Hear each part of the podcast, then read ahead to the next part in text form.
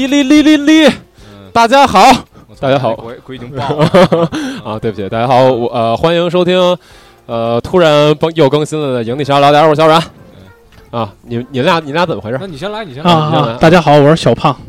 对大家好，我是小王。对三个小字辈嘛，多好 啊小资也还行嗯啊。那这次还是很标准啊。每年到了这个春节的时候，我们就无论如何也得凑几个人给大家录一个节目。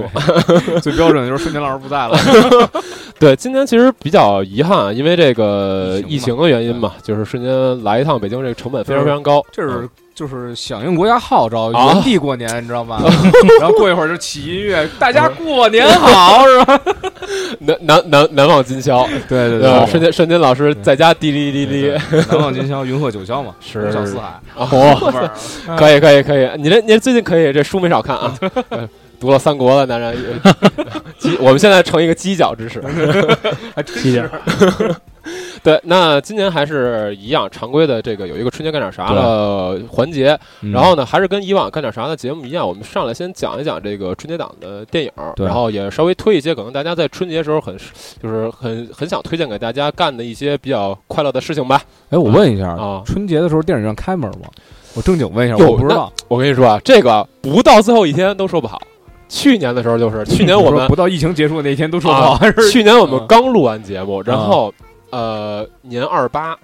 那那天给我退了一张票，年二九把我把我所有票都 退了， 哦哦然后还能退票，就是因为它不能开门因为了，所它以退取。消了，哦它取消懂了，了所以就是只你只能把票都退了。然后哦今年真他呢，妈良心！啊我要不我就不退，你知道吗？哎我你就是开 不了，你哎要是你啊牛逼，你自己跟门口年看。二零七七老玩家了，嗯，对，牛逼牛逼！你退款了吗？二零七，我我怎么可能退款？我觉得很好玩啊！我操，我退了，啊我是连牛逼实款实体都退了，然后还把档给拷出来了，后啊来又又又买了一份儿，你知道吗但是你知道为什么吗？嗯你就就因为我跟他们交流，我才发现其实我遇到了 bug 少之又少。呃我也是，所以啊哎这个我一模我打通了，嗯，啊然后我还玩了两个结局，而且我还巨喜欢这个，我也打了俩结局哎对我操厉害厉害！我就还是就是就是，哎，就正好插一句，就是正好没聊着这这事儿。啊是我是觉得，就是二零七这游戏牛逼啊好，啊然后它问题特别多，确实是事实。是但是这游戏本身，你要说什么问题都有，就是赛博朋克这一个关键词啊，推到头了。我就差不多，我觉得还是。差不多，对赛博朋克这事儿，我觉得让目前来讲，可能没有一些其他的游戏对对对能在这个文化上，就是我觉得下定义和嗯还原这件事情上，我觉得已经算是到头了。我觉是得是。是是是，但是你要说游戏性，然后它里面遇见的 bug 和它嗯谎报这个本身的游戏品质，然后上线这个事情，嗯这三件事儿，我觉得没什么可喜的。嗯呃，那但倒但但是也不至于说，但是我觉得这个嗯本身啊，因为还是他们还是要对资方负责嘛，就是这个你这东西就跟你在对公司一样，嗯你这东西 bug 没改完，你们老板说今儿要上，你上不是上？嗯对我没那办我法，也对没办法，对他就是吧没那只办能法上，对对，就是他们只能说他们现在作为一家上市公司，这个工作模式已经不符合他们上市公司的这个这个这个这个这个感觉了，啊这个结构了，对。，然后啊开头先插了这么一段啊，嗯但是这嗯这个这个不重要，差我不多们还是我们还是接着往后说，嗯呃。除了我们可能一会儿要给大家推荐的一些东西啊，然后聊完嗯这些电影之后呢，肯定还是要有一个每年的这个总结的环节。嗯就是年终了吧？啊对，该总结还是总结一下。呃，去年这一年，因为也是比较特殊的一年，对对对啊我们可能会有很多，呃，在平常就是普通的一年当中，我们经历不到的一些对一些一些东西，每人都会有一些改变，有一些新的想法。是然后我们会也会在最后的时候呢，呃，稍微聊一聊。所以这期其实是一个啥都聊 Plus 节目，对哎对对，对对闷逼长，就是你愿意听你就听，不愿意听你就关了就完了。是是是哎是，我觉得你看我哎，我是一个不常住人，还能说这样的对话，对对 对，我觉得分开听也行。哎，这是不对对是对这春是节赛博朋克精神对，春节七天啊？你这个分七分七次听，啊对，这也个可是以，嗯半年不更新，更新顶半年。那那也行。嗯，嗯，呃进正题，OK 吧 OK，那咱们就差不多准备开始吧。呃，春节档呢是这样的，今年七部电影。那我说实话，啊，嗯我觉得还是我那句老词儿嗯，有点乏善可陈。嗯 啊、就是我每我年好像都是这词儿吧？对对，就我没有觉得说这今年的春节档有什么特别让我期待的电影，对就是可能说，可能你说最有话题的一部作品，那肯定就还是就延了一年上了这个嗯《唐探三》啊，我以为是哪吒的，你接着说。 啊， 嗨，赛博哪吒嘛，赛博哪吒对哪吒二零七七，嗯对，就是就是你想想这个片子，它实际上就是实打实的延了一年，嗯嗯，然后呃万达就万达和也好，陈思诚也好，这一年就赌出去了，我嗯一定要在过了一年之后的春节档上。反正我是春节档，对哦我不管是哪年春节，对我觉得一方面可能是因为确实得到这个档期才能回本儿啊，另外一个事儿呢，可能就是在于，嗯，咋说呢？就是说。它里面本身就有很多这种春节氛围嗯对的东西在里头，它没有办法把这些东西剪掉操，。你这么一说，特别像日本奥运会，你知道吗？我不管是哪年，反正我得办，你知道嗯 吗？对他得办过两年我也得办，是奥运会，是对，是，我本来今年还想着说，操，趁他们去办奥运会，那个去一趟，结果人家直接把奥运会给延了啊！ 操对，行吧，那我们就是还是一步一步说，一共七部电影儿，然后嗯每一部介绍的时候呢，呃，除了片子本身，我们也介绍一下它截止到呃我们录音，也就是二月，今天是六号吧，六呃七号吧，六号六六号，，二月6六号对当呃早上起来的数据，呃对预售票房以及排片啊。好，那行，那第一部呢，没啥可说的，《唐人街探案三》啊，嗯 预售票房目前是二点六九亿，哦，然后排片呢是占到百分之三十七点九，这是哦在周六早上起来的数据。呃，我跟你说，就还是断层，还是断层，跟去年跟去年的春节档一样嗯我是怎么断感觉这层。期听过，你知道吗？哎，对对对，就是你说这时候，感觉好像是哎，去咱一年。起录过，你知道吗？就吧去是年这一期，然后也是在这儿，然后录的是差不多的内容，差不多的内容对对对对，就是因为我得跟你说一下，就是第二名预售票房是多少？嗯第，二名呢是五千一百九十四万啊，差这么多，啊、然后我操，差唐探三十，是二点二点二点六九亿，哦，操，超小五倍多嗯了，就是什么叫什么叫断层，这叫断层啊、哦对，行，那没什么可说的。我觉得其实这个片子咱也不用多介绍，说白了，咱们去年节目已经说了很多了，而且而且呢，现在我觉得。呃，就是还还还用还真的用多去介绍《唐探三》这个片子，我觉得一一点都不需要，嗯铺天 IP 铺天盖地的这种物料给你铺对杀过来了，对。而且春节档一定大多数人最期待的片子就是《唐人街探案三》这个片子，嗯嗯，对嗯哎，其实小冉，你你有你有看，就是最近这个《唐探三》，它就是说它推的一些手段，因为我在 B 站上关注了有的 UP 主，现在都在做《唐探三》前两集的解析什么的嗯，啊，然后。我觉得还挺厉害的，因为按理说去年就是那么一个突然的事件，《唐探三》该提前准备的宣发，去年其实都做过了，对，他们网剧包括网剧，对他们今年还能说，我再想办法再把这个热度拱起来，嗯然后我再想其他的办法做宣传。嗯，我觉得《唐探三》就也不是说《唐探三》，就是说可能现在的就是说中国影业的这种嗯宣传的手段各个方面还算是有所提高，因为什么很成熟了，已经是，对而且另外一方面，其实他也有恃无恐嘛。你说白也了对，剩下六个谁打得过他呀？就是就是这种哎，感觉，嗯今年真是今年连那种就是说一些独特的类型片都没可能都有。啊没有。对对你像就是说去前几年的《流浪地球》啊，《红海行动》啊，嗯这种情况的片都就没有是就是你觉得能大爆的，可能都对不太有。对能挑战的都没有，是是都是是特别是常规的影片。对不允许了也，对，嗯，所以照目前这个趋势来讲呢，我觉资得本熬不住，对，我觉得《唐探三》这个票房冠军应该也是问题不大啊。当然，最后能拿到多少票房，我说不好。我估计啊，嗯就是乐观、乐观考虑，可能也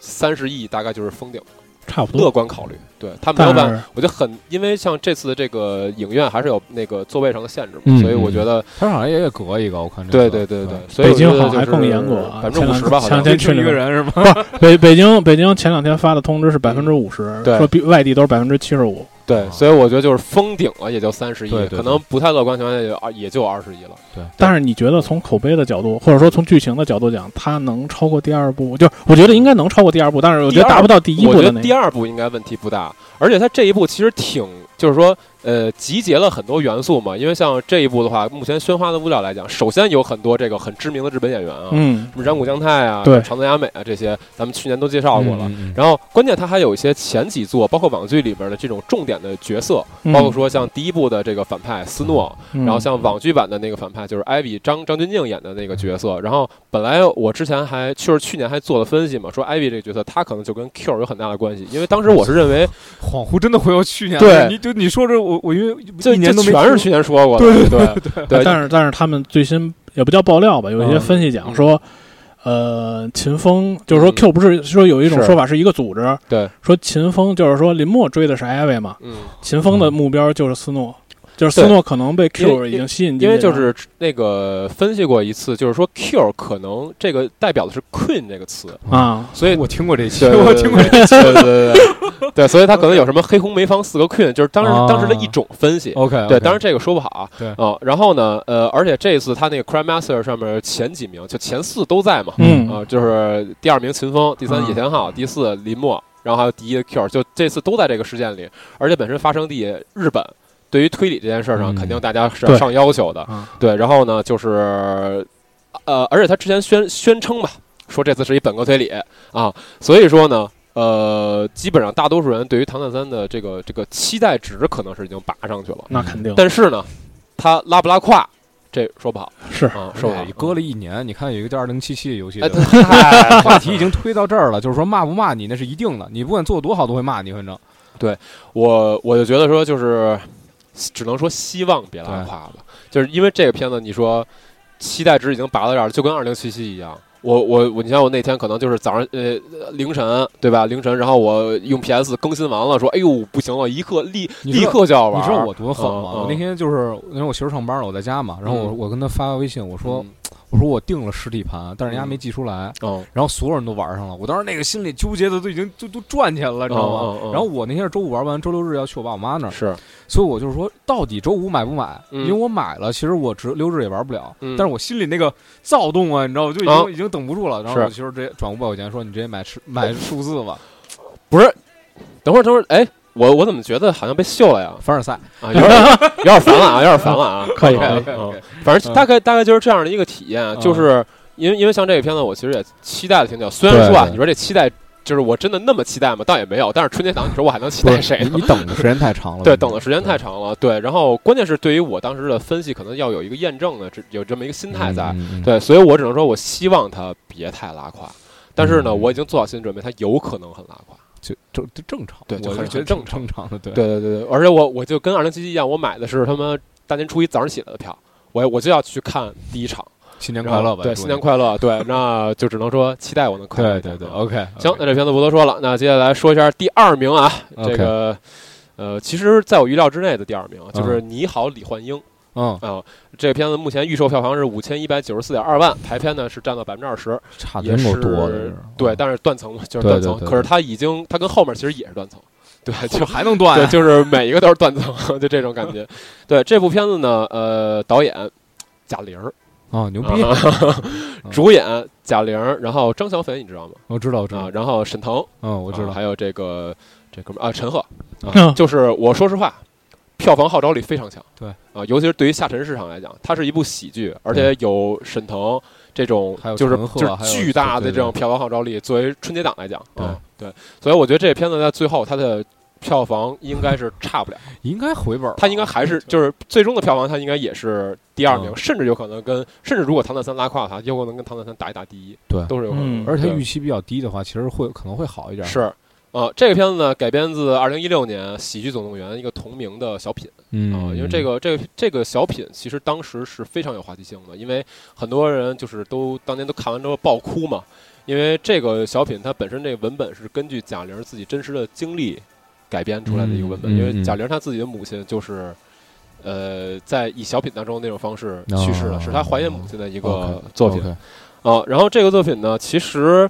呃，我当时没有看过，嗯，我当时，时没有看过，我是在这次准备节目的时候特意补了一下。嗯，呃，其实它的剧情是非常简单的，而且、啊而且咱们如果说前几年看，比如说至少你看过韩寒的《乘风破浪》吧，啊，看过，可看过能你也看过陈可辛之前那个那个片子，就是你都能明白，就是穿也穿越回过去，然后跟自己的父母哦哦哦当解成为朋友，然后自己心、哦对哦自己心理上的一些情绪和解，这么一个、哦这么回到一个未事来儿。嘛，呃，对， 不是，你接着说，你接着也也是，对也对是，对，对。然后这片子大概说一下，呃，不不说这片子吧，大概说一下那个小品的嗯故事。嗯其实就是说，呃，在现代，嗯，当然然，这个这个这个电影里面设定的现代就是二零零一年，啊哦嗯也不太现代了。就现在的过去吧，啊，对对对对。然后呢，就是说贾玲儿她演的就是她自己嗯啊，然后呢，她可能在现出去遛弯儿的时候，然后碰上自己一些亲戚，什么张叔啊，哦张叔跟人压腿啊，还，OK，有什么卖豆腐的一些人，反正就是有一些简单的喜剧桥段。嗯对然后呢，呃，后来他妈就过来了，就说好像是催婚吧，还是怎么着，忘了，嗯反正就是很家庭化的一种场景。然后两个人聊天儿，嗯然，后两个人呢就有点嬉戏追赶的这么一个桥段他还能追赶得动啊？啊。那嗨，哦，就是五年，前还瘦没事儿，对对对。然后呢，呃，追赶这个过程当中呢，然后他母亲就是车祸啊呃，出了车祸就 OK，过世了。 OK 当然，这个也是贾玲自己真实的经历，哦嗯她母亲也是车祸过世了。还是啊挺挺悲惨的。对，然后呢，这件事儿，呃，这个桥段过后呢，就是贾玲坐在一个长椅上。嗯，然后就是一下就回到了过去，回到了一九八一年，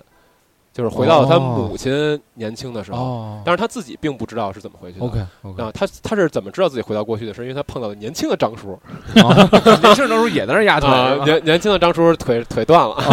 而而且而且他知道那个张叔 OK 当年腿是怎么断的了，就跟他后来讲的不啊接太，上了后来讲的不太一样啊。嗯，对，然后呢，就是呃，他们当时就相当于在厂里嘛，就是那个嗯时候的这种时代背景。 ，OK，然后呢，就他也是认识了年轻时候的他妈，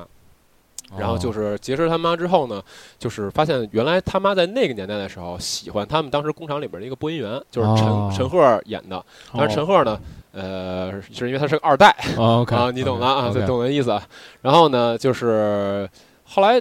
他就说哎沈沈沈腾还是陈赫陈赫，哦就是，OK 哦陈赫是小品版的这个人。 ？OK OK，沈腾是电影版的电影版，这哦对这对个对，人我就记得，因为那对个宣传片我看到了，对对就是说对我对我根本就不是因为这个我们家这个情况对对我才对来的，是因为我这个天什么天赋赋天赋，呃对对对。但是陈赫在电影版里也有，只不过不演那个人了。 OK 嗯 OK OK，然后呢，就是他就想，那我就帮帮你。嗯，然后那个他就跟他妈成了姐妹，嗯就帮他我和吧我妈当朋友，哎，嗯对对对对，然后就帮他妈去追那个，就是回到未来追嘛，呃对，对对对就是对，我和我爸成为朋友追我妈的故事嘛，哎对对呃吧不，但是其实陈赫不是他爸， ？OK OK，我知道就是对，就是他他帮他妈追他的过程当中，他也知道了他妈到底是怎么结识到他爸的啊就是相当于是有这么一个扣儿，废柴老爹帮帮你，哎，对对。嗯然后后来他帮完他妈之后呢，他就呃就是相当于他消失了。啊，啊，就是他不能在这个空间待着了，对他肯消定失，的就他他妈看不见他了，但但是他还在这个时空，然后他呢就看到了他妈之后的生活，哦，就是他妈怎星么际穿越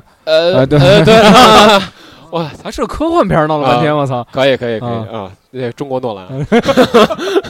哦我操，这么一说，我很期待到时候电影怎么表现他他在这个空间，然后他能看见他妈的生活，他妈看不见他的那种状态。就是弄一堆书架 嘛，我就是说，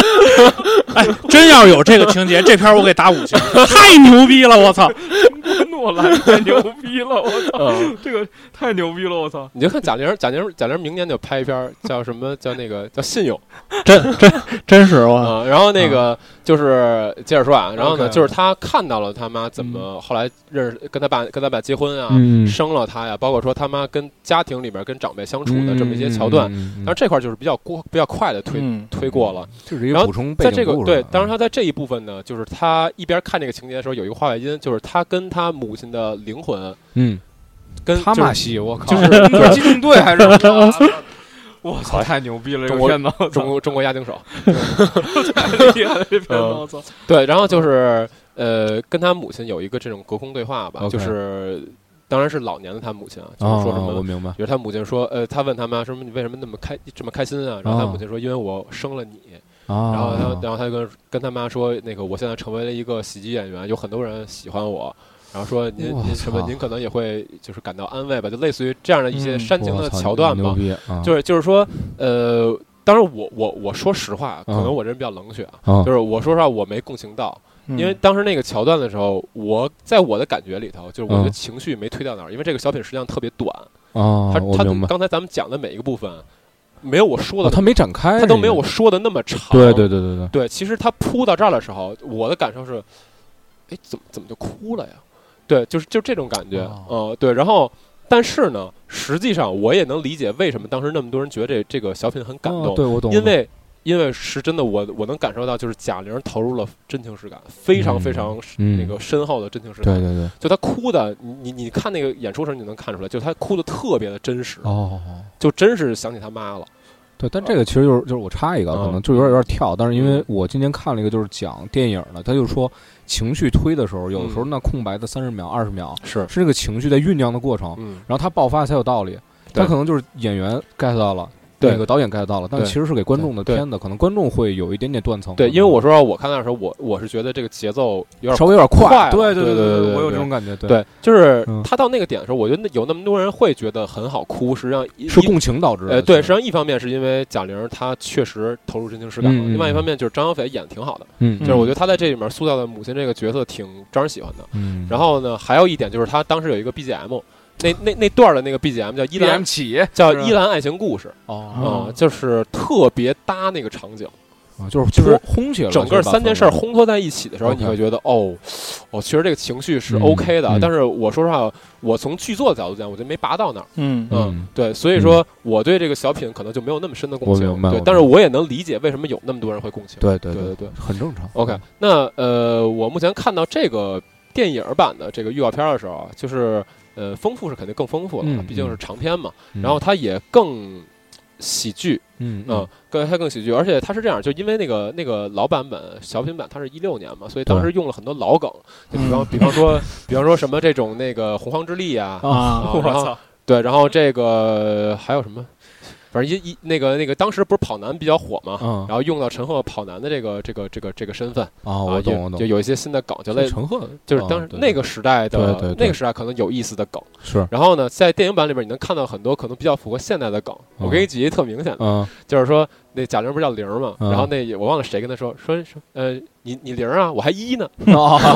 我懂啊，就类似于可能咱们现在 这个时哦我明代白相我对明白更好理解的一些我明梗白啊啊。对，所以我觉得就是这个，你知道这感觉特像什么呀？嗯嗯嗯嗯我前两天就是补了一下那个《侮辱之地四》，《侮辱哦之地四》配音的时候放了很多网络用 语，对对对对我操，玩儿就玩的我浑身就是就是扭曲，你知 道吗？我对操，对对，什但么是太给力啦，什么什么对你怎么怎么着，我操操，太给可怕给力太老了，嗯太可怕了，我对操，对，这个问题就是说，嗯，他一旦过了那个时代吧，嗯他就不潮了，所以你之后再去看它会特别的尴尬。对对对，就这种，所以我也只能说，这也就是现在看了啊。嗯然后我觉这个得魔有点牛逼啊，啊， 然后我觉得它这个丰富的内容来讲，嗯呃，结构上没有什么太大变化，就剧嗯作结构上没有什嗯么特别大的变化。然后其他就是可能说沈腾本身的表现力是非常好的啊，对，沈腾确因为实挺沈厉害，腾，我觉得在中国喜剧界还确实是挺出类拔萃的，对对对，所以我是感觉他作为一部春节档的这种又合家欢，然后又有这种家庭的情感因素在里面的，嗯呃，这些这些东西元来素讲全吧，齐这些元素来讲吧，它嗯肯定票房差不了，嗯，但是呢。毕竟贾玲她不是一个导演。那么专业的导演，啊所以我觉得嗯这他都片诺兰了，还不是专业导演，能拍出能想出那样的剧情，还不是专业导演啊？对不起对不起对不起，嗯对，所以我觉得就是说，可能如果我们以一个就是专专业一点的电影的这个要这个角度去要求的话，这个片子可能大还是型小品，大型线下小品，有可能，啊我对我觉得甚至觉得是有可能。对，对，这跟跑男电影一样。其实对我我觉得这个电影嗯，有一个点啊还还刚才刚想到有一个点，就是说这种电影改编就小品改编类的电影，啊嗯嗯，之前都是德云社的一些作品，然后都是三分起、两分起的样子。嗯嗯就是如果这一部片子就是说还算 OK 的话，嗯我觉得未来不管是春节档也好，就是说重要档期上可能会有一批这样的作品出现。当肯定然，是个好事儿。对嗯，，是嗯，怎么讲，就就是实际上也就还好吧。因因为我我是觉得中国的喜剧其实已经颓颓迷了很久了。对我跟我跟他想的是一样，就是说，对如果说我能有一个通道，让这些人赚到钱，嗯或者说能走到大众视野里，未尝是件坏事儿。我觉得，但是从标准上来讲，就得看他们能对表现对成什么样。对对对，就是郭德纲改编的那几部，包括什么《祖宗十九代》，那不是也是跟《我要穿越是》改编，但确实太烂了。对那个对太烂了。啊也包括现在，我 我觉得整个喜剧，就是它它都不是说喜剧改编电影，就是喜剧这件事儿，就是包括说相声、小品、啊各种各种领域，其实都很一般。你说现在，相声八马褂儿你听了 吗？ 我操，那个我真觉得成神了。嗨那个，当然优酷剪那版不太行啊，就是你看那对未删减版，还是有那种当年就是那种能说脏口相声那种是感觉。其实还就是你说为什么现在那个就是呃中国叫脱口秀啊，然后这然后呢，当然在外国叫 stand up comedy，嗯就为什么这个东西现在在中国好像就还还有一定的热度，是因为这个东西目前还新鲜。对对对有道它对就是它再可能再过一年，这个东西的热度其实也也掉，因为嗯现在你看像什么最新一季的什么吐槽大会这种，其实也是挺对挺挺烂但的。但是真的，对我今年好巧不巧，今年其实我是我看综艺看的最多的一年，你知嗯嗯道吗？嗯其实那个脱口秀大会，我还觉得还可以嗯，我说的吐槽大啊。会我知道，我知道，对就那那个就早嗯有嗯张绍刚的节目都应该被淘 汰， 啊就是，old 啊我 school，呃对，我操，那太傻逼了！嗯嗯我看着那张脸我都想吐。嗯这这是后话，啊，就是嗯我说今天看了一些综艺之后，我其实有个感觉，就是说，呃，这个类型起来了，其实是嗯一个特别有意思的点，就是咱们中国人的这个他的这个下限被拉高了，是就是他们嗯能接受这个类型的节目，而且愿意为之花钱也好，就是我愿意投钱，对然后愿意有些人投身到这个事情里面，因为我最早在听那个《大内密谈》的时候，嗯，那会儿有一个就是石老师他自己出来做那个单立人嘛，嗯那石老板年石老板对对。嗯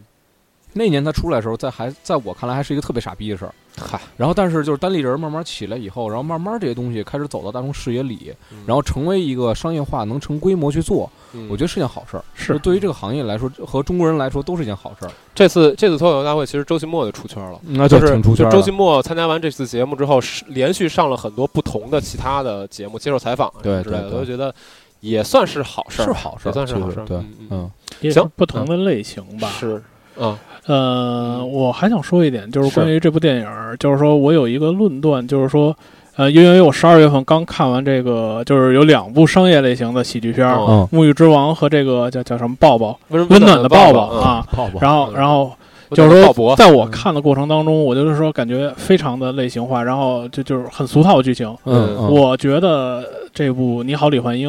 可能也很难摆脱说有一些探索什么的，是它是就是一个就是一个很商业化的作品。然后可能它里面就是到了那个点，你该笑了，你啊，它给你安排很多的笑点。嗯就是关键是，我觉得它的笑点和剧情能不能很好的结合上是啊？因为嗯当时看《爆火》的时候，看完《爆火》就去看小红花了。对小红花开头也有一些搞笑的片段在里头，但是我觉得就嗯比爆爆自然很多。爆爆更多的就是笑点的堆积当啊然，但是我希望它想的再还原《疯狂的石头》当时的那种对结合程度的片他子，对演员和那个演员拍摄和导演的要求都太高。对，觉因得为我说，我觉得那种就是自然而然很原生的那种那种笑感，其实不一样了。现在他现在很多这种喜剧片儿，但一旦他打上喜剧这个类型的时候，他为就了笑而他笑，想的就是挠你，对，就对特别的尴尬。其实包括说贾玲那个小品，啊嗯，他的前呃前。七八分钟吧，我看的特别煎熬，因为都是很多非常尬的、非常尬的。对，我知道，就是要融入这些梗的点，然后特别往里的特别加的。煎熬。对，对，然后这片子，我觉得他如果在这件事上很呃还是以前的创作思路的话，那我觉得这片子，嗯，就就哎也就很也会难但但你也说对，就是其实行活就是行活，你是不要要对求那么是多那种对东西。对可是因为春节其档实对我个人而言，假如你现在给我放一傻逼视频，就人家滑滑板，然后帮一下撞柱子磕那儿了，嗯，我肯定会笑。嗯就因为人他是人嘛，人就很难做到，就是说你违抗自己的本性，那就是说对挠本性这件事情是最好的赚钱方式。那为什么我不去这么做？嗯我能就懂是，累，就是是行活就是这样的活儿，在我看来，是是因为我前一段儿就是也前两天刚看了一个视频，就是也不知道什么时候录的，嗯嗯说这个小沈阳参加一个节目，说我为什么这些年不做小品了啊？，他说，啊哦，对我看我也看啊那个了，对他说我觉得小品就是说太模式从他化，嘴里对说出来这话都有点儿，都要这些小品现在都要煽情嘛，对对但是我我觉得其实也合理，因为其实小沈阳他演的大多数的小品作品，可能那个就是那个拔情感的这部分拔不起来，没就就几乎没有，对，就他他也有道理。他他挺纯笑的，对嗯，对，就二是人转嘛，就是纯那种就是丑角儿的那种感觉嘛。嗯，对，但是但是我觉得那种吧，可能还纯粹一点儿。你说就是现在非得要拔价值，但是我觉得你拔的又不巧妙，对，就就尬删。因为因为你看他后来对后来那些喜剧节目，什么《欢乐喜剧人》啊，就是全是尬删，对，就没意思了因。为因为就这两个对情绪，它是最原始的。就这么说对，假设你说那个共情这件事情，哎，我觉得虽然聊的有点开啊，这事儿嗯嗯就是你说共情，我说实话，比如说我是一个生活遭遇不太幸福的嗯人，嗯嗯嗯，过过他妈年里了，就不说那些话了，就是说我我有这种共情感。嗯，那你有这个类型出来，这个关键词一出来，无论是父亲、母亲也好，嗯，嗯然后亲人也好，只要这关键词一出，我眼我眼睛里就打转了。理解。然后你嗯背景音乐再一推，我就哭去了。是嗯那说我今儿来就是想哭一场，再笑一场，那你给不给？你给，那这个就是个类型片儿， OK，有道理。对吧？行行活嘛。比较原始的一种情绪嘛。对对，嗯行，那这个先聊这么多吧。呃，下一个第三名啊，这个《嗯刺杀小说家》 OK 啊，嗯预售票房呢目前是两千四百一十万，嗯就是你看跟上一个其实又短头的差一倍多了。对，嗯然后呢，这个排片呢它是百分之十三的排片，嗯，嗯，其实也还算不错，我觉得啊，这个是排片量还可以。导演的是陆洋，呃，大家应该比较熟悉《绣春刀》，对嗯，《绣春刀》的导演后来也是签到了宁浩的《坏猴子》。嗯啊，然后呢，主演雷佳音、 嗯，杨杨幂、 嗯挺牛逼的杨幂，然后董子健，后然后于和伟，像这还有很多演员啊，嗯像咱们就不 一一一叙述。这个呢，呃，这个片子我会去看，但是不是因为这个片子拍的好，是嗯因为它改编自一个我很喜欢的作家的小说，说呃，它改编自双雪涛，也嗯，哦嗯也就是我们现在戏称的东北文艺复兴三杰之 一啊，剩下两个是班宇和郑直啊，哦这，这三个东北人就是啊没有钻石 老舅，呃，没事儿，你就好我以为有钻石老舅。他们是土味三杰，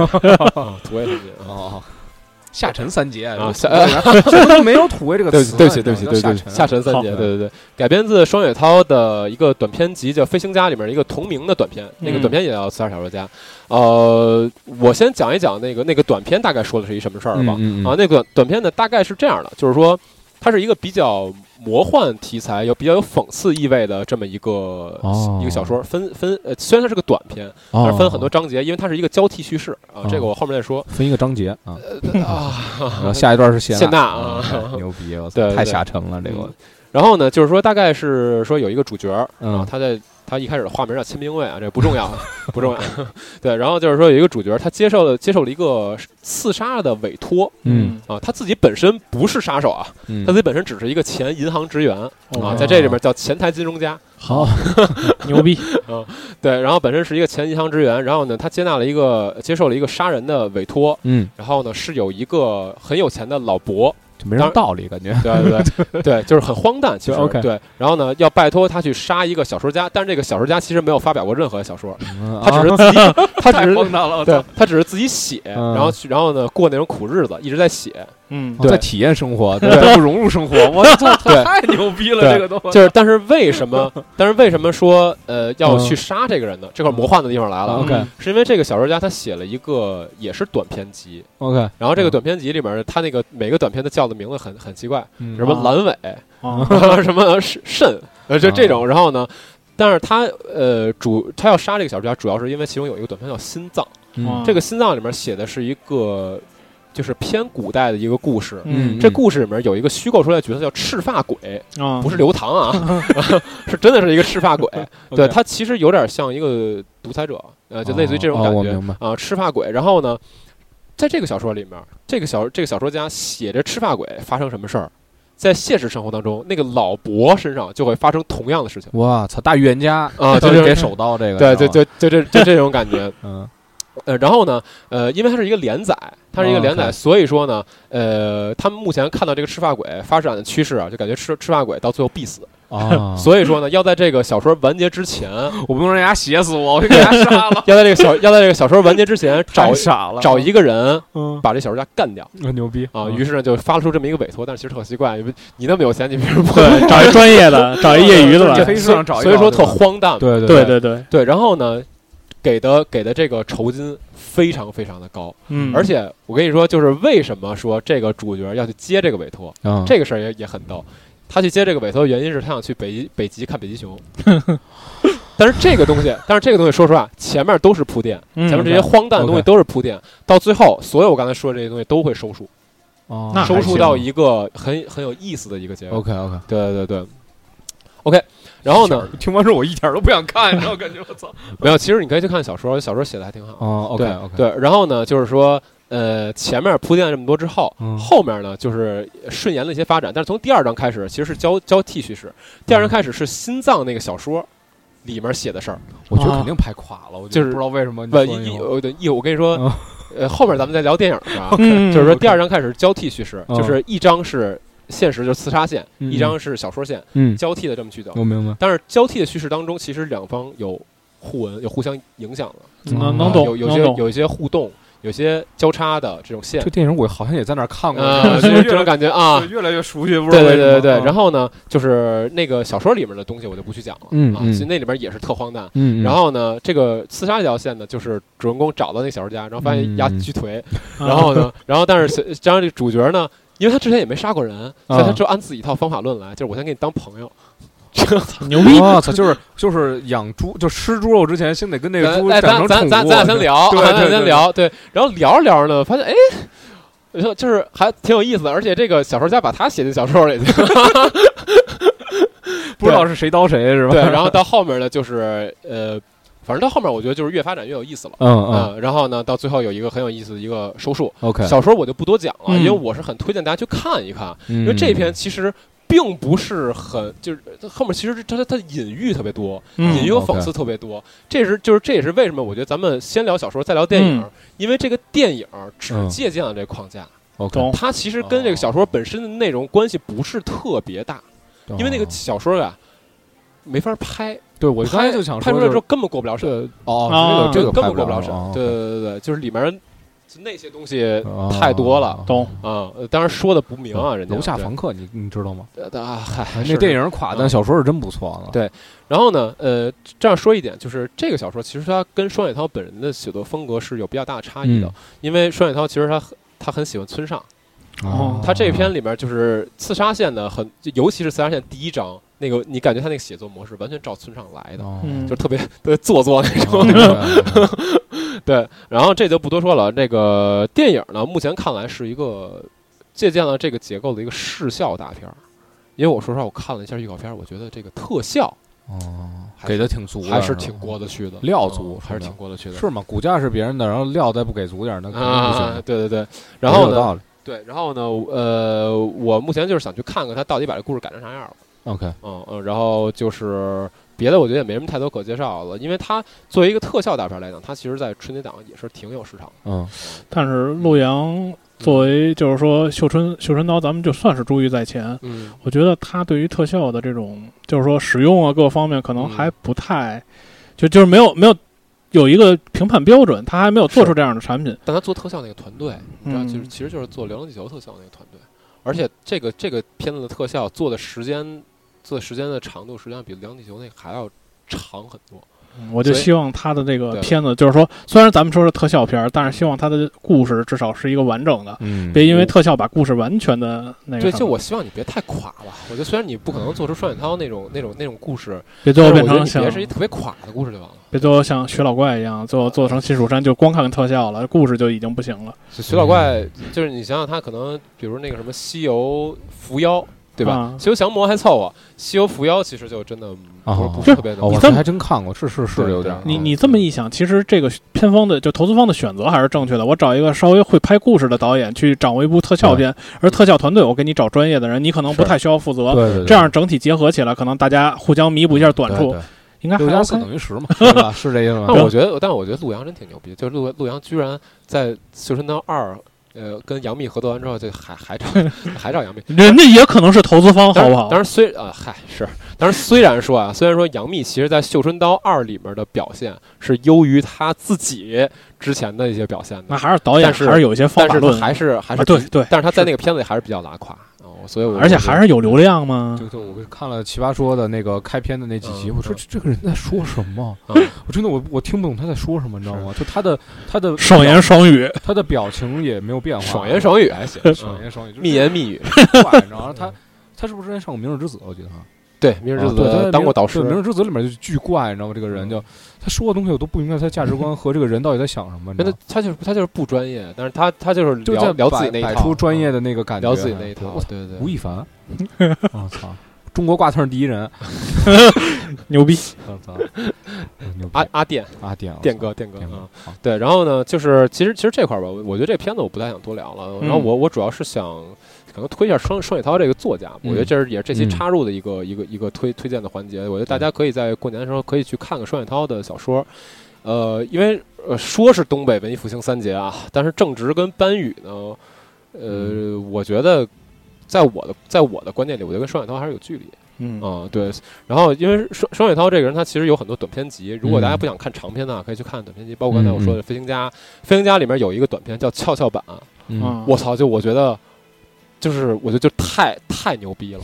就是特别好， ，OK，就是特别好。对对，就是我也我也我也是张亚东，嗯对，就特特别好，小亚东嗯特别好，特别牛好逼对牛逼！对，然后就是说他是那样的，就是他，当然他那个短片在整个那本书里面其实是拔尖儿的，嗯啊，因为他那个双雪涛这个人，他本人的这种创作模式，其实要嗯类似于就是呃海明威那个冰山理论，啊听过吗？就是说嗯作家他其实就冰山嘛，呃，他在海上呢就八分之一，对对对然后剩下八分之七深都藏在不露，都在水底下。嗯对，然后所以双雪涛他创作的这种呃方式，就要类似于比如阿成啊，可能啊然后就是他就是剔骨去肉，嗯只留只留精华，哦，然后他写的东西呢是冰上的那八分之一，但是他的文字里藏了下面那百分之七。你这个评价很高哦啊，对哦对，就这个评价好高啊，对，感觉就是我我跟你说一下，它好在哪儿？就像跷跷板那个小说，它嗯本身那个主线故事其实写的就是说主角去相亲，嗯，然后呢结识了一个姑娘，嗯，后来他俩就一直有一点那种就是呃暧昧关系。嗯，然后呢嗯，然后这姑娘她爸得了癌症，嗯，然后呢哦一次偶然的机会呢，他就去照顾他爸，嗯，然后呢，照顾他爸的过程中呢，然后他发现他爸呢，因为他那个癌症啊，就已经牵扯到脑部了，嗯所以呢，他爸经常说一些，会说一些说一些事儿，过去嗯的事儿，但是这个事儿呢，它是半真半假的，嗯但这个半真半假呢，其实它又不是说。就是某一部分确实是假，某一部分确实是真，它是一种嫁接的关系，嗯就是它是把不同脑子里不同东西给嫁接到一块儿了。但是这些东西呢，很多都是真的，只不过是嗯嗯嗯嗯拼起来了。对，然后呢，他就等于说在你拆开了，其实是连连的连在一块儿的他东就等于西，说整个在这个叙事当中去、啊去插入了这么一个角色，这个角色在可能在文学的写作结构里面叫呃不可信任的叙事者，哦不被信任的叙事者。啊 OK 对，就是你觉得你去看这个人的叙事的时候，他是就你你的你的想法是复杂的，因为你不知道他说哪儿是真的。哦，我懂，对然后呢，就是接收到了很多内容嗯啊，然后这个内容到最后呢。呃，你会发现他的那个收收这个线的方式哦，非常的神奇，我明白，就是是他他最后涉及到一个呃杀人的一个一个案子，嗯呃，其实不能算案子吧，因为没有没有没有没有到案这个程度，嗯，就是会有一个杀人的事件，嗯但是这个杀人的事件呢，你会发现在最后结局那几个段落里面嗯是啪啪啪好几次的反转，但那个反转不是那种就是不是推理小说那种反转，啊它是那种就是你觉得哎我看到这儿了，说哦原来真的有这件事儿，嗯，然后到了之后就是刚到这件事儿，比如说到了门口这块儿。你嗯发现哦，哦，原来原来不是这个人，然后再往后发现哦，那后面是不是这样发展？然后你觉得好像后面还呃，就是按你想的那个发展，就是那是不是没有这个事儿？嗯让你发现之后到这儿，哦，我操，还是有这个事儿，但这件事儿表达的意义是不一样的，那嗯 OK，就是这样的一种一一一种反转。它这里面埋的是什么呢？其实埋的是东北那个时代的历史，那个那个时代的一些伤痕。因哦为它它这里边没有去没有用任何重点的文字去描述那个时候东北经历了那种，比如说一些衰败啊，嗯那些伤亡啊，在那个时代东北的整体的这个环境的变化，它没有任何一个文字哦直接描述这个东西，都在这个故事我操，宫崎英高，我操，， 对，对但是它都埋在都它埋在一些细节里哦我面。明白，我明白，比方说，他介绍这些人的职业，说说这嗯个说那个主角是一个这个工厂的，就是这种工人开开叉车的，然后就问他哦你开几吨的叉车呀？就类似于这种很我明白工业的我东明西白，就是呃，就是因为这个这个对话本身这个对话的场景就只会发生在那样的一个时代，那样一个那样的一个背景下，他才会明白有这样的我对明话白。我明白，对，所以他整个是把这些东西埋在里面了。而且嗯跷跷板嗯那个小说，我觉得就是就就是算是那本书里的巅峰，牛我逼，非常非常喜欢。哦，我你说的我都想看看，对，而且它还有一些东北的文化，它里面还有一本小呃，还有一个叫《光明堂》，嗯《光明堂》其实也是特别带入东北的文化，就也嗯我不多说啊，就你也可以去看一看。然后它还有一个呃，呃也是也是短片，这算是短片集嘛，就是《平原上的摩西》。然后哦今天也会那有拍成电影，今电天影也会了有电影。它那个《平原上的摩西》也是特别厉害，它的它是一个跨度特别久的，我它看是从一九八三年到二零零七年的呃沈阳，哦这中间呢，就是这中间描述的故事，其实还是我刚才说的，是一个家庭故事，就是说 OK 一对儿青梅竹马，嗯然后呢，他们两个人就是两个家庭之间也会有些牵连，然后家庭背景一描述，说什么。嗯有的是什么基督教的这种信徒，嗯就是比如母亲是基督教信徒，然后父亲是那种工厂那个，哎，父亲是个什么？哦，父亲是从那种什么呃烟呃烟草厂嗯独立出来单干的一个个体户，一个个体户，对，然后对方的呃父亲可能是一个工厂的那种工人，嗯啊，就特别带入到那个时代背景里头了。嗯，然后后有来人下海，有人还在体制内工作，对，然后后来后来两两个时代，就后来他们两个家庭分散开了之后，到了两到零七年，这个主角、哦这个主角已经成了一个警察，去回去调查一个一九九五年的一个事件，就是一个警察他哦被袭击致死。就是被受伤呃重伤致死的一个案件，调查过程中又牵扯到了两个家庭和那个时代的整个背景，景，就它中间还是我他没有没有任何的一句话去直说那个东西，嗯但是哦都在里头了。就是像那个时代，八三年，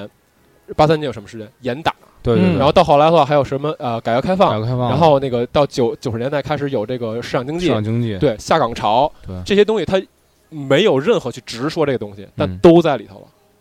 对就是我，我觉得这就是我刚才说冰山理论，他写了八分之一，但所有八分之七，你如果了解那段历史，你如果了解那个时代东北，你会觉得他写的太、嗯太好了，牛逼。就这种，这而种且而且这种感觉嗯特别好，就是我我特别喜欢的，就无论是就是影视作品还是游戏，就是那种我本身的机制也好，还有元素也好，我不是刻意告诉你，嗯对就是你是那种体验中，然后然后一下进入到了那个你的背景故事里，包括就是说我我特别喜欢他们在讲历史的时候说的一个词叫流流动的历史感，就是说历史不是戛然而止的，嗯对人是流动的，就是说我对我这个文明之所以会消融的原因，是因为文明没有生命力之后人走了，所以文明慢慢的变成了另外一种文明，而不是说我文明消失了。嗯对，就可能我祖上可能是一个维京人，我就说嗯随便说，嗯但维京人为什么会跑到北京？那可能就是说他不断的迁徙，然后不断的流动，他的选择导致了最后这个结果，嗯，就像这种感觉。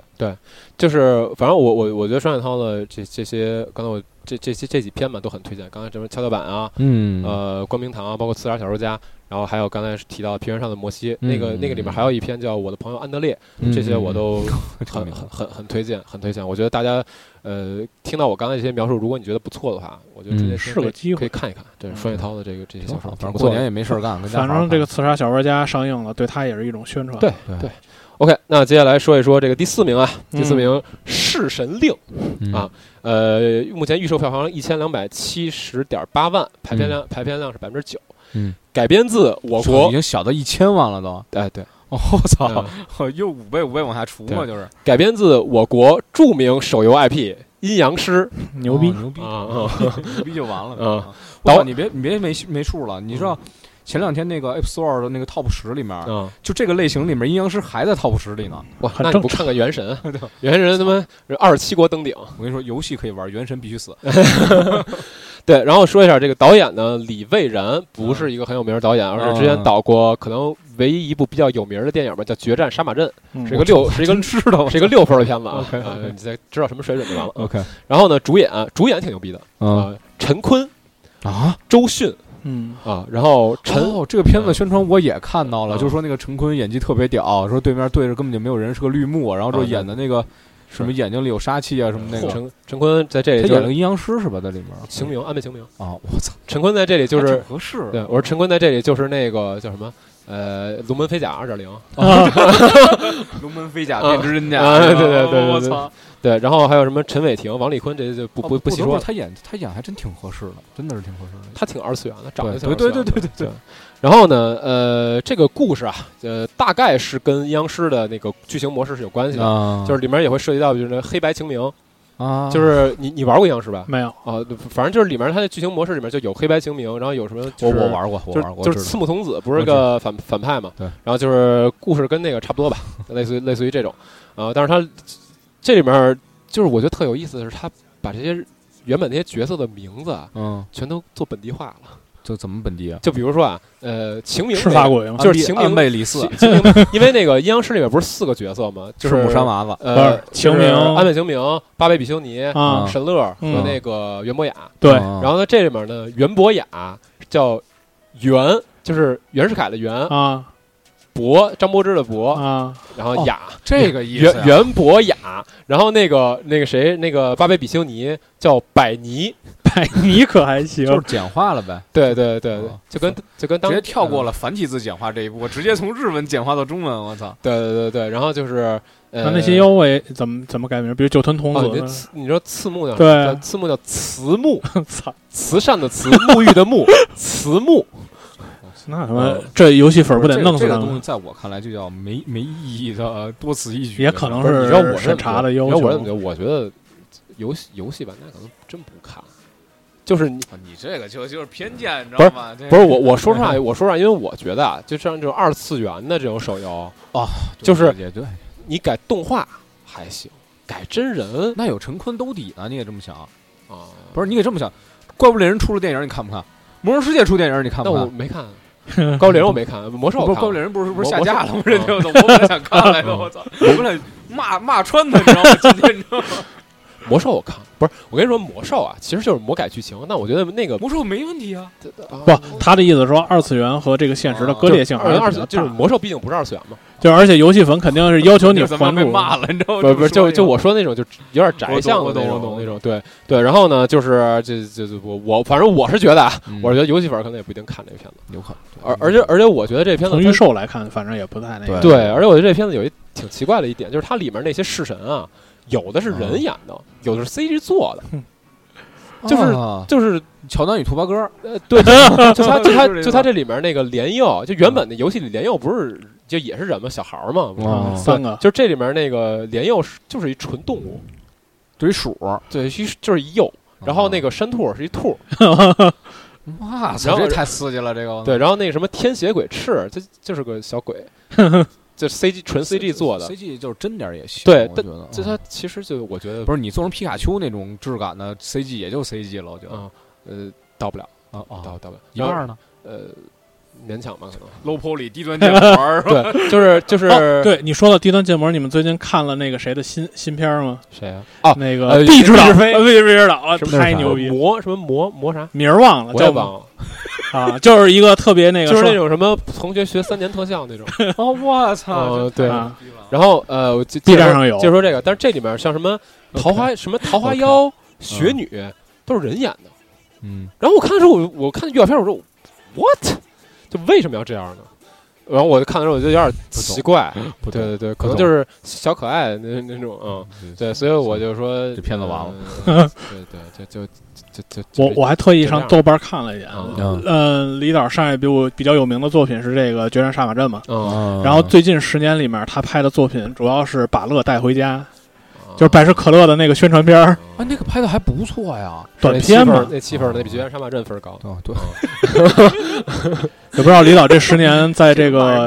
刚才那句话我呃我没带脏字儿，嗯嗯李导这十年在影视圈干了什么？突然又出来钱整啊，活着， 对对二零二零的关键 词是啊吧？活着啊！坚持，对，反正这个我觉得《食神令》这片儿，我就就这样，我没什么嗯可多聊的啊。然后下一步呢，呃，这个第五名啊，人潮汹涌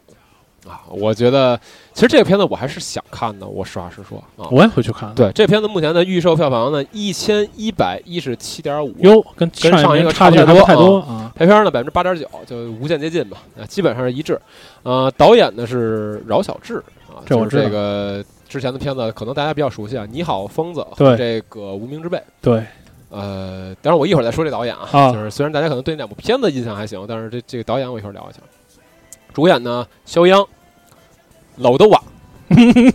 说得好。呃万茜，然后这个黄小磊，就就我以防大家刚才没听懂我的这种烂烂粤语啊，就是刘德华，嗯啊，呃，这个片子呢改编自日本一个很有名的一个一个电影，就是《盗钥匙的方法》，对啊原原作的主演呢是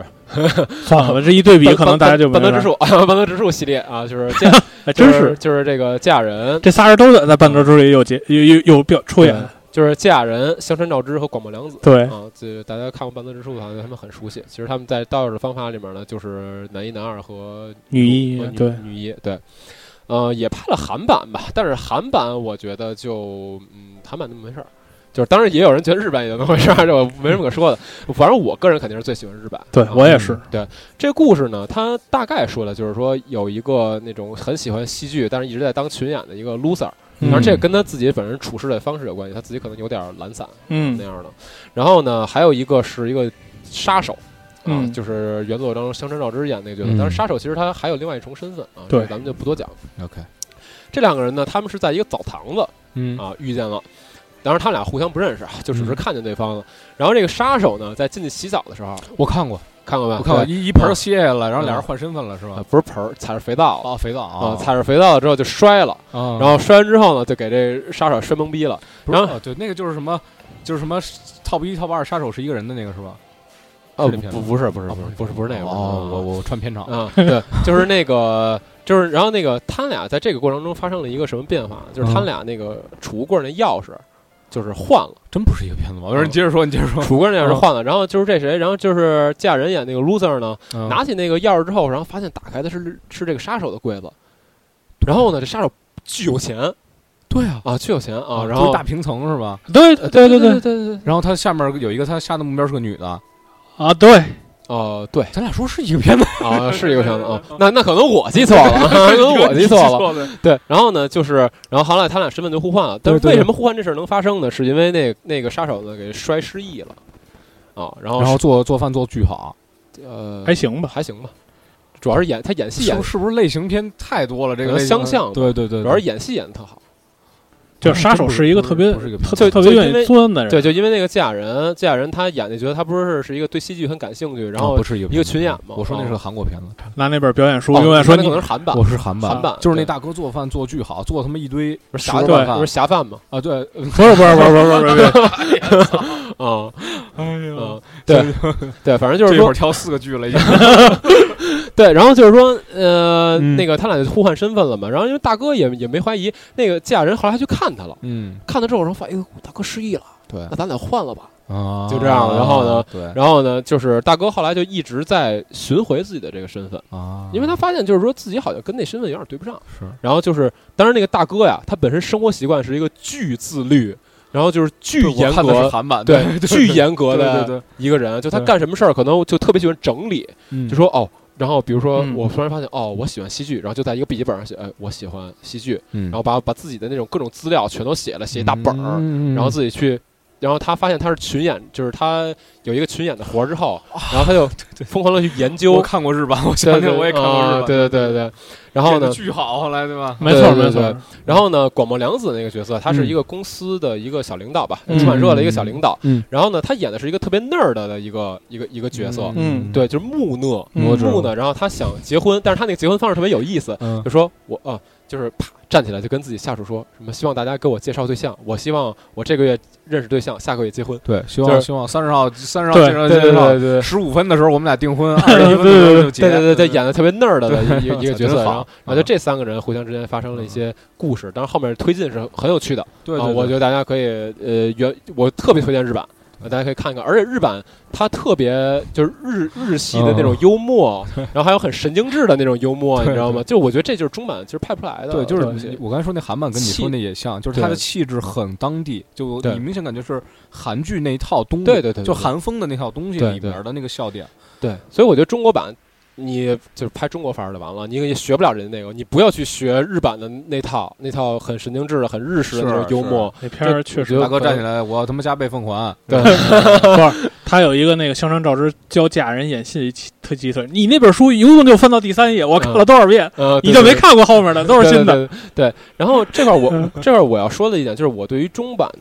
有很大的质疑，实际上就是嗯选角儿。哦、就是在在这个版本里面，就是呃，刘德华演的是香川照之那个角色嘛。我觉得有一个问题在于，就是原本香川照之那个角色，嗯他实际上有有双重身份。然后呢，呃，那个角色他需我我理解他需要的那个角色是一个，就是长得吧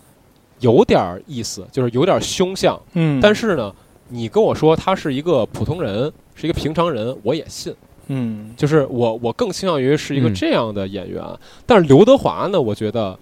他不是普通人，太帅了 对，不是普就通，太太帅了，他有他有杀手那个范儿，但他太帅了。你跟我说他是一个普通人，我可能就跟不吴彦祖抢劫一样。对，真我的，就我可能说，我觉得不是特别有说我服跟你力说，就。吴彦祖那样人抢劫，啊嗯就是路人能每一个人都能记住他他几几 十几分几秒出现在对街的哪个路口，你知对道吗？我我说白了，你说如果刘德华这样一个角色，他是他是群演，他进了那个剧组，我是那导演，他只要进了那个剧组，凭他那张脸，我都不可能让他让他是群演，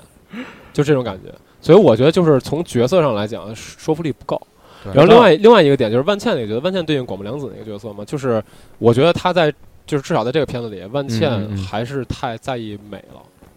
就是她她还是需要自己有一个美的形象。我能理解。因为广播凉广播凉子也好看啊，广播凉子也多美啊，但是她在原本那个片子里面就把自己的整个外形、整个的造型都是往那儿的、嗯丑化了往那儿的那个方向去、嗯去走的，所以我觉得这是她就是。我觉得在这里面还是有点没没带入角色，还是在意说嗯嗯嗯万茜美不美啊，就是还是发型我一丝一丝不苟弄得特别好，就那嗯然后那个也没有那种木讷的感觉，但是可能这个角色在这版有变化嗯，啊、也也不知道。 我觉得不可能。然后 那就肖央跟呢原来那味道不一样。，对，然后肖央演小人物吧，就是肖央其实演小人物的一个套路。呃，嗯大家看他演过那么多小人物了，对我觉得差不太多。嗯对，然后呢，呃，虽然说啊，就是虽然说芥雅人的演技也说不上多好，但他就是嗯是狠，他就是对演的劲儿大，你对知道，他就是对，但是我觉得肖央目前给我的感觉，他还是就不太不太贴角色。呃，我看预告片的时候，我觉得不是那么贴角色，他演的还是太，就是，就你说这，你跟我说这人是一个对戏剧特别有爱的一个人，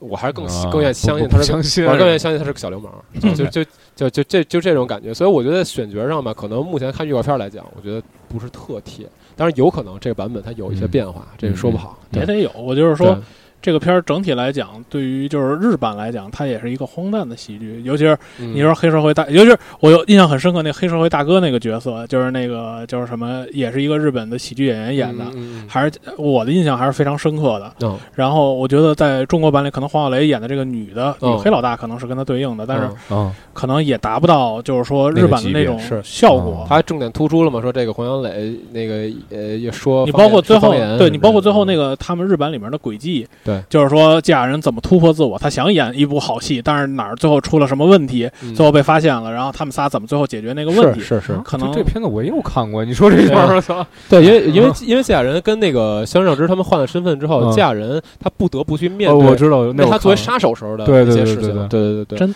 对，所以这个剧本吧，原本这个剧本我觉得是啊是框架吧，是我挺觉得就是挺有意思的大架子其实是对挺有对意对思的。那我们只能希望这部剧是在中国上映以后，大家都去看一看日版。但是我要说一，哎哎，对，你你你你你说这个特别对，但是但是我要说一件事儿啊，就是说虽然大家都觉得，就是因为姚晓志前两部拍的片子《你好，疯子》和这个《无名之辈》，大家好像口碑还行，嗯但是我说实话，我觉得这两部片子最拉胯就是这导演，嗯，嗯，就这导演其实我觉得功力差点儿，嗯就尤其在《你好，疯子》里面，就是为什么当时很多人就是其实很当时很多人在。呃嗯你好，呃，在《无名之辈》的片子里，其实不太喜欢那里面任素汐的那个表嗯演，就因为他把一个瘫痪的人演的啊太正常了，啊，就就是没有去琢磨瘫痪的人是一种什么样的表演状态哦，哦、然后这个问题，我觉得不能归到任素汐身上，我我觉得要归到嗯导演身上，因为 OK 导演一定要去对，一定要对演员有有指有指导去。看看隐秘的嗯角落，对吧？是好好研究一下，人家怎么怎么能拍成那样了，对不对？对，然后然后就是说我我觉得，呃然后包括这个导演，其实他本身的导演的功力也、嗯也欠火候。对哦啊，所以我我是觉得，至少在那两部片子里，我觉得最差的就是这导演，所以我觉得这这个片子，就如果导演是就是他，如果他导演的功力嗯没有什么进步的话，这这片子我觉得也就那么回事儿。反嗯正这几年日改的这种所谓中国内地版嗯，都不太成功。你包是括黄磊改的那一版叫什么来着？呃，那个是家家族对，家族那黄个磊的那个家族系，列，呃包他括改吴宇改森太拍的差《追捕》，对改的太差其实都都都比较差。他们老想保留日系原本那套东西，但是不成立。对，嗯这这嗯种这种东西它就是会水土不服。所以所以说，真的这部的口碑很难讲。对，这部那这部片子里面，因为呃，他找了很多那种客串嘛，啊，嗯包括说这个雷我佳哦嗯看见陆阳了呃，雷佳音、 陆阳、啊，反正片场嘛，这不是郭帆再找吧。啊，郭帆在这演演导演，还有什么嗯感谢你对中国电影事业做出的贡 献。 对，然后什么郭京飞，反正就这啊这票人客嗯客串嘛，对。呃，也没什么可说的，就这样吧。 差不多差不多下一个，下一个，哇，下一个太棒了啊！第六名，《新神榜哪吒重生》，嗯 赛博哪吒。呃，这个目前的啊哎这个目前预售票房九百二十七点四乏善万，可陈，真的是我觉得嗯，九百二十七点四万，然后排片呢百分之 已五经到百万了是吧？啊，对，排片是百分之五点一啊，由追光动画，然后白蛇缘起原班人马制作了一个新的动画。白蛇缘起其实都还行。其实实话 说，其实白蛇，对我也就白蛇，我自己的评价也，我我正经看不了，是正经不是我觉得是在我心里是个七分左右到八分的东西，我觉得。嗯就我在国产，只说国啊产，不国产不不不放在世界。是啊、对，我操，差点没加上那 个大炮呃国 产。对，差不多吧，大概。对呃，这个呢，我觉得世界观还算有意思吧。就它是一 个，它是一个赛博哪 吒，就是就是讲的是那个赛博的、不是什么赛博， 这啊，对，讲的是大名鼎鼎的 威。啊，哎，你说这个也是，你说这些嗯影片在宣发当中也没考虑，你比如哪吒跟二零七七合作一款宣发片儿，可能，CG 片不会同意的，你相信我。给哪吒给哪吒里面加一个角色叫帕南，我操这片子我追到死了，但是嗯， 我唯一玩的两个结局，其中就是一个帕南结局。我也是，我是帕南结局和城市之王结局。哦，我是帕南结局和最坏结局。嗯，然后 OK，就是接着接着接着往下说啊，这个呃，这个讲的就是哪吒的那个元神啊，嗯，恭喜啊，恭喜恭喜元神获得二零二零泰泰不泰文年度游戏。 对，然后就是讲的是哎哪吒这个元神吧，其实会就是代代的去转世，啊在他骂戏就是啊在几千年的时间之内嗯嗯代代的去转世，然后在它这里面是一个近未来的一个世界观啊。对。我看预告片了，对，对，然后转生到了一个叫李李云祥吧，是叫李云祥啊吧不嗯关键啊，李云祥的一个角一个人身上，这个李云祥是一个机车少 年对对对，啊，贼 能飘，对，结还有我操那个预告片里还有致敬阿基拉的嗯地方呢，你知道吗？呃， 啊就一个漂移，你知道吗？我当时哎呦我操，这都敢玩梗，我操！就可以，嗯对，，然后呢，就是他转移到这个机车少年身上，嗯然后这个机车少年呢就要去控制这个元神嗯啊、然后呢，他就去跟随一个面具人。啊嗯目前预告片来看，这面具人应该是孙 悟空。 啊啊啊！哎有有太太傻逼了就为什么为什么除了猴子就是哪吒呢？不是这辨识还度高还啊还有点我别的我这么说，你粘三国没有刘关张谁看呀？是吧？啊，你你弄说许褚都不一定哦，也也也应该认识哦许褚有点有点有点有点太单了，就是是就是曹操我说传白就是说第二梯队的武将可能都没人认识。我曹操说话曹操传、嗯孔明传，呃，你说这个都不一定有人这仔细。这你得说孙是权底下的武将，大家可能不认识。啊，那有可能。啊丁奉啊，对对，不不， 这这这这这个就很偏了，聊偏了啊，聊偏了，聊偏了。然后是这样的，就是他跟这个面具人去学习如何去控制自己这个能力，嗯就是身体里面这嗯嗯三昧真三昧真 三昧真三三昧真昧火，三昧真火。嗯对哎，不是，哎，不对，哪吒对不加是倍奉哪还哪嘛，吒不是三昧真火吧？也有，啊，也不可以有，也不重要可以有。反正加倍是奉火还，嘛，对吧反正是火，对啊。然后呢，这个面具人就跟他说啊，你需要打造一身自己的盔甲，啊打不是他就他去引导你身体里边的火焰之力，就这种啊，然后给他打造了一身盔甲。对后来就是他找了原制矿石打到自己身上，然后之后把那个联盟那城给推了。我靠，嗯啊，对对对对对，化身四王之一，还在练，我 对靠，对，无无无可违逆，啊无可违逆啊。然后呢，就是还打到了那个什么火尖枪嘛，啊然后对，就是等于这个面具人就教他如何去控制他的这个对对身体里边这个哪吒的力量啊。当然这块呢，就是又牵扯到了三另太子，呃三太子啊嗯，对三太子出来了，就是这个龙族呢，龙族对于哪吒的仇恨从来没有消散啊，对然后就在这几千年之间呢，还是要干掉你啊。对你只要出来我就干掉你！你对我我追你，如果我追到你，就让你咱，俩就嘿嘿嘿。嗯对，对，然后这召唤一个体，那我还是给我个芯我操，片那个可牛逼了，真是纯赛博朋克，好啊吧，？给我个芯片吧，啊好对吗？嗯。不是，你得先是街头之王，你知道吗？啊然后是才能给你，是是是是是，给你个十二的。对对对，对，然后这然后这个什么呢？就是然后这个东海龙族呢，就是一路追杀这个哪吒，然后啊是呢，嘛，就是他们要重重谱《封神榜》，所以叫 OK 新神榜。真对牛对逼啊！大概就是这么一个故事。后启示录故事嘛也是一个呃 可以， 可以。嗯啊，对，OK，我就怕他们这几出一会儿出一角色叫铁男什么之类的。哎呀，其实故事我觉得就是凑俗套凑合吧，凑我觉得就是说，因为因为就是因为前些年都是那种正正正经的那种那个神话嘛，啊，是就是想过来个胡逼点儿的，大圣也好啊，然后哪吒也好啊，姜子牙也好啊，可能相对都更传统一点儿。这个呢，所以是所有人都已经忘记了有魁拔这件事儿了。魁拔不是没了吗？啊对，是啊是啊说嗯对。然后现在的话，就是这个呃赛博哪吒，呃，嗯我觉得是个好尝试，就是是就是我我我一直最近有一个想特别好的一个想法，就叫、嗯就是说产业再坏无所谓，嗯但工业水平只要跟上了，对于这个国家就有好处，我是这么觉得的。但是你知道，我觉得特别特别尴尬的一点是，我看预告片的时候，我觉得他的表达还是那一套。那我的身体，你这个身体竟然给我了，我什么我就要掌控这一代的就孩子爱看这个，嗯，就是说你相信光嘛，就是他喜欢看这一类的话，那那市场必须要做出对应市场的选择，那我不不可能违背市场，嗯所以说我只能选择你们，就是在咱们看来傻逼，但是这帮人愿意去买单的东西，因为咱们肯定不会看，你会看吗？嗯我不会。对吧？完了，嗯所以说肯定是家长就说：“哎呀，跟这你别在家里待着了，回我家里，咱出去看看电我影吧。”我宁愿看迪迦奥特曼，迪迦们正经不错，好吧？ 我操！我现在说迪迦们算是封神了，在某种程度上已经 了。是还有克苏鲁呢，里面我操！对，所以迪迦奥特曼也是封神榜。过吧，过吧下一过个，下一个，对下一吧个。反正这个我我我觉得就主要是我看预告片的时候，我觉得他表达还是那套东西，嗯所以我就没有没有没有兴趣，谁爱看谁看吧，反正就还是这意思。这都是哎都是带孩子去。但是我跟你说，反倒下一个我还有点兴趣，啥呀？下一个熊出没熊出没，这才是熊出没真正的孩子熊出没狂野大陆，然后它的呃哎狂野大陆还预行啊。预预售票房九百一十九点八万，然后百分之六点一的排片，它比哪吒还高。哦，他他是高百最分之接近于孩子的那个选项。对其实应该我跟你说一下为什么说我觉得这个我还想还反而有点想看，嗯，嗯因为这个片子去年八月份的时候在上海电影节已经上映过了。嗯，然后呢，很多人的这个 report 啊是说，这一做的时候，他们在尝试去把他的这个剧作往全年量、对往全年龄的方向去发展，就是说小孩儿照看不误，小孩儿小孩儿看依然觉得有意思，但嗯是大人看也还行，就是也有大人能接受到的一些深层次的信息。操，迪士尼呃，差不多，对差不多就是向那个对方向发展嘛。就是这大概讲的是一个什么故事呢？就是你们看过《熊出没》吗？没有我哎就是熊出没里边我我我扫过几眼。我哦对，扫就过是几眼狗熊岭，你知道吗？哦，这个我知道，这是熊大狗圈儿这人物我知道，但是但是就是说，继续就是狗呃，对对，就是光头强、熊大熊二，对，嗯就是这个狗熊岭里头，就是开新开业了一个地方叫狂野大陆，哇塞，牛逼！然后主题乐园，对，啊然后这个地方能干嘛呢？这个地方你能通过佩戴一种基因手环，它可以让人类转变成各种各样的动物。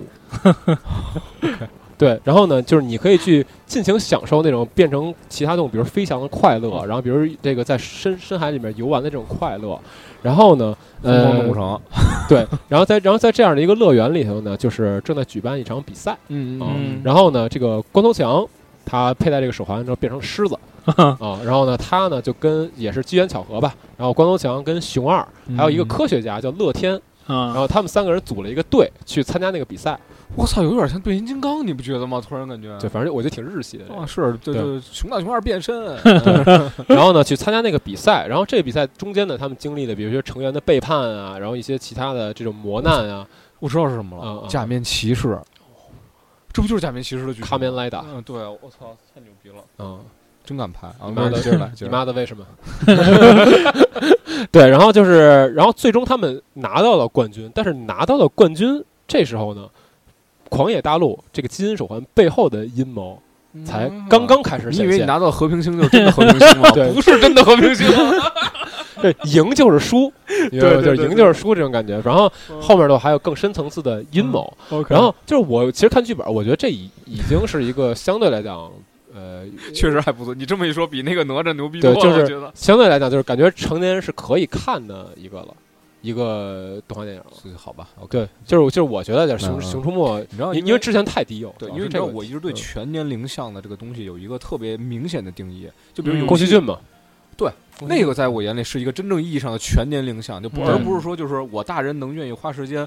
委屈自己陪孩子看完的这种全龄全年龄向，嗯我理解。是那种类似于就是我不管什么时候年龄看到都有收获的全年龄，对对，我我像《阿甘正传》那种，嗯，对，就因因为我因为我们传统意义上说的全年龄动画，基本就是其实要求很高的，宫崎骏那那个要求很高，嗯对对。我说这个就是就是就是你作为成年人你也可以看，就是你它不是那种低，不是那嗯种极其低幼，不是那种极其低幼那种。其实我们说的全年龄是不低幼，是反义词。对对对对对，就是就是可能跟他们之前说的定义又不太一样。对，然后就是说，其实呃，有一些人他去上影节看过之后，他们 report 反而觉得说还行，当然是。当然是这个《熊出没》横向对比啊，不是那个纵纵向对比，就跟自己比， OK，嗯，是还行。所以我觉得就是其实可说，能某种意义上就够了。我觉得某种说实话，我也我也觉得是，我也觉得有时因为有时候就是跟自己比，就嗯像之前什么《少年的你》，很多人夸那个易烊千玺，其实也是他跟自己比有有进步。嗯就这是我今年最大的一个感受，因为今年其实是一个比较封闭的一年嘛。嗯其实我对觉得人也是，你与其跟别人比的话，你先看看自己有没有变化吧。是自己有对变化就是对好的才有对可能。对对，我觉得这是对，也是今年我的一个感受。嗯其实嗯对嗯这个咱们后面再说吧。嗯 OK，反正目前来讲呢，这个春节的七部片呢，就大概先说到这儿了。啊，啊，然后啊，那咱们进入下一趴吧，可以啊推一些其他的，就是电影之外的一些对东西对了对啊。我觉得可以，胖哥可以先说一说。啊，那我先说嗯啊，我推荐两个 B 站的视频节目吧。嗯嗯嗯，两个 B 站的视频节目呢，一个呢，这个 UP 主的名字叫做“幻想浅绿”，嗯然后这个节目呢叫做《春秋风云人物》。哦嗯嗯、这个节目呢，我觉得首先第一它已经完结了啊啊，不存在挖坑不填的 方方向。然后呢，第二点呢，这个节目就是在我的观感来讲呢哎。嗯，它是一个，就是说是一个生动活泼的了解春秋时期的一个历史的嗯一个很好的这个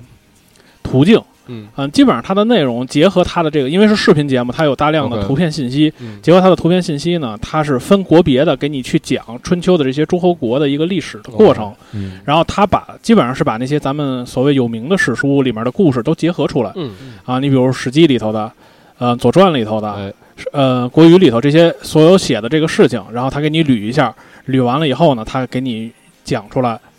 啊，然后整个故事里头就是五十五集比较长，一集大概半个小时左右，就是足够大家的去看，而且我觉得是一个很好的亲子活动。 ，OK，就是给孩子，你跟孩子一块儿看，一起长知识啊啊，啊。挺好。然后这里面呢，我着重推荐一集，就是说大家如果都没时间，有一个指导集，看哪一集？看第三集， OK，讲的是赵武。嗯我不知哦道你们知不知道赵武是谁嗯？嗯嗯啊啊？赵武是历史上赵氏孤儿的原型嗯嗯， OK 我知道。嗯啊。然后本身在历史上这个赵武呢，可能就是没有赵氏孤儿那么大的戏剧性，明白？啊，就是他也没有什么图案谷又杀了，然后就是说程英怎么救他，然后二十年后怎么复仇，可能不是这样一个故事。嗯但是赵氏孤儿这个事情它是存在的，嗯是啊，当年就是说历史上怎么记载，他是怎他的这个家族是怎么覆灭掉的， ，OK，对他活了下来，哦嗯活了下来以后呢，在这个晋国的这个六卿的竞争当中，嗯，他之后怎么一步一步的走上去，嗯最后赵武到了一个什么级别呢？他到了执政卿，就是宰相的这个位置。 OK OK，他一步一步又又怎么走回到人生巅峰，把赵家重新光大门楣的故事，嗯哦其实是一个特别怎么讲，是一个特别辉煌的故事。然 OK，后其实我特别奇怪，为什么就是说中国就是这些年拍历史就没有人拍赵武的故事？赵武这一生真的可以算是就是说字面意义上的就是跌宕起伏。他出生的时候，因为赵氏孤儿的事情，赵家覆灭了。嗯然后呢，因为他妈妈是晋，就是说是晋公的妹妹，嗯他其实小时候是在宫里抚养长大哦的。 ，OK，然后呢，就是他十五岁就举行了成人礼，嗯然后说为什么？因为在那个时代，如果他十五岁还不举行成人礼去继承他所谓的赵家的家业，可能这个家业就已经被其他的哦亲给瓜分了。他从十五岁就担当起来，然后当时 临危受嗯命，对，然后当时他十五岁的时候，就是说他接了这个位置，然后他要去拜会各家的这个当家，嗯啊，嗯然后各家当家就是说历史上有一个就是说写这个故事，然后说对他的一个评价，这人这人长得真漂亮， 每个人都说这句话 OK 啊。然后在这之后，他经过了颜晋颜粉，啊，经过了晋军和这个就是公家和私家之间的这种斗争，他一直在这个执政队伍里头，最后他上台当了执政卿。在他嗯当执政卿的时候，他呃。他和楚国，因为晋楚实际上是春秋时期，就是说诸侯里面两个比较大的国，嗯 OK 他们一直打仗嘛，你也知道城濮之战，嗯对就是对晋国怎么打败楚国，后来一些战争，楚国又战胜了晋国对。在赵武执政期间啊，在赵武和楚国的努力之下，做了一个弭兵之盟，就是说嗯大家不打仗，嗯大概有一百年，嗯、不是不是一百年，二三十年左右。在这个期嗯也间，不错了，整个侵犯条约嘛，嗯对整个中原是平，就是说是一个相对和平的状态、嗯啊。然后赵武当家的期间。是晋国最后一代，就是说这个执政卿还能为公家，就是为皇室哦做贡献的人， OK，赵武在赵武当政的期间，他推荐了有大概一百号嗯人，这一百号人没有一个最后成了他自己这个家族的家臣，嗯他都是给国家推荐的。啊，在赵武死了以后，晋国就是他的下一任的执政卿嗯就已经开始为自己家谋利，然后嗯晋军彻底的失势，就是然后就是你知道最后就是三家分晋嘛，嗯啊，就是赵武是一个时代的终结者，就是有时候就看那个故事最后两个故事，就是说那时候叫晋平公，晋平公就是说是比较喜欢女色，啊，然后然后就是说生病了，因为女色，然后请了一个大夫来给他看病，然后大夫就跟他说：“哎您这身体不行了，您得养对对啊，不能再进女色，了，嗯对，不能不能再浪了。 ，OK，” 然后晋平公不听，就说一句话：“寡人还能亲近女色吗啊，？”就他不管大夫说什么，说诊断起来，啊， 寡人还能亲近女色。然后大夫出来就把这个事儿告诉赵武了。赵武说：“你真是个好医生，给了医生很多钱送走了。嗯然后进去看晋平公，嗯当然赵武的年纪可能也不小，但是他可能应该属于未老先衰，因为晋平公反正也一直是这个样子，嗯对就是就是跟跟他讲说，您要是再这样，可能这个国家真的就是我也守护不住了。 OK，虽然你知道《铜雀台》就是说它可能不是一部很好的电影，但嗯是其中有一个情节就是说到最后，就是说那个呃汉献帝去找曹操，周润发演那嗯曹操说。我要杀死你，然后曹操就跟他讲：“你杀了我，这个你的天下就真正没有人再去帮着你去干这件事情。对对对，嗯就是你前脚把我杀了，或者我病死了，后脚我儿子就篡你的位。特别好对那块儿，对，对我就是那个印象特别深刻，就赵嗯武也一样，他就是说他看着晋平公，看着自己的这一身儿，然后他就就是也不知道该说什么，就就是有那种感觉，对，就是可能臣就只能维护到这儿了。您这个样子，我确实能做的都做了，嗯对因为对实际上从赵武往后，他的儿子也不再为晋家的晋国的公事做任何事情，也是为自己谋利了。嗯，啊，就是那一集，就是给我的感觉，就是你知道史书里面的描述的那些故事，最后抽离出来的感觉特别深刻。嗯最后一个讲说赵武最后就是这将死之前和另外一个大臣叫舒相，嗯嗯就是去郊外游览，然后就问舒相说：“你觉得我跟晋国以前的各位执执执政卿啊，他们谁合得来？”舒相就举例子，说是杨楚父嘛，嗯杨楚父就是他说杨楚父这个人呢很廉洁，嗯但是呢，他比较刚硬，最后呢被人杀了。他的智谋，就是说他可能不是，就是我跟他可能不是一类人。嗯然后，然后书香问，那是胡衍吗？胡衍是晋文公的一个近臣，嗯就是也是晋国文公称霸的时候一个很重要的军事领袖。嗯，然后他说，胡衍这个人呢，可能更多的为家族利益着想，就是对国君那块儿反而不是太上心。我跟他也不是一类人。最后赵武说，我觉得我跟士哙是一类人。嗯就是士哙这个人呢，他就说，士哙这个人，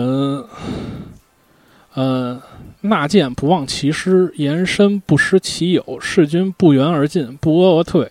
就是说他不结党营私，他就是说对、一心为公，对，嗯他说我可能跟他是一类人。哦就是就是最后那句话结到说赵武的死标志着一个时代的结束，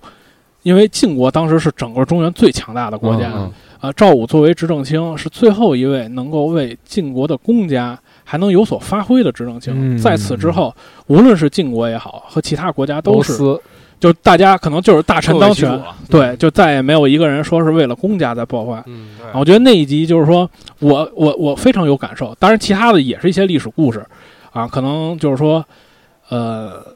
就是说怎么讲，就是说它是一些可能在历史书更深层一点的故事，但是也没有多深，你就可以把它当成故事听，它没有任何其他的内容嗯啊，比如说孔子的一些故事，比如卫灵公的故事，你知嗯道。有一个叫子建男子，就是孔子见了卫灵公老婆的事儿。嗯其实他那里边叙述说，到底这个前后的史料里面是怎么记载的，到底是什么一件事情。 ，OK，所以我觉得这个节目，而且它足够长，足够你消磨时间。对，我我觉得其实这个这挺个好也是我我今年为什么我其实今年听了妈七糟，因为就是自己在家干活嘛，嗯今天其实听了好多这种类似于历史故事的，就是我觉得之前可能因为我们教育原因，我一直觉得这个历史是个特沉重的东西。嗯，反正就是我我不太愿意去听，我实话说啊，我确实不太愿意去听，因为可能也跟我学习不好有 关系。就是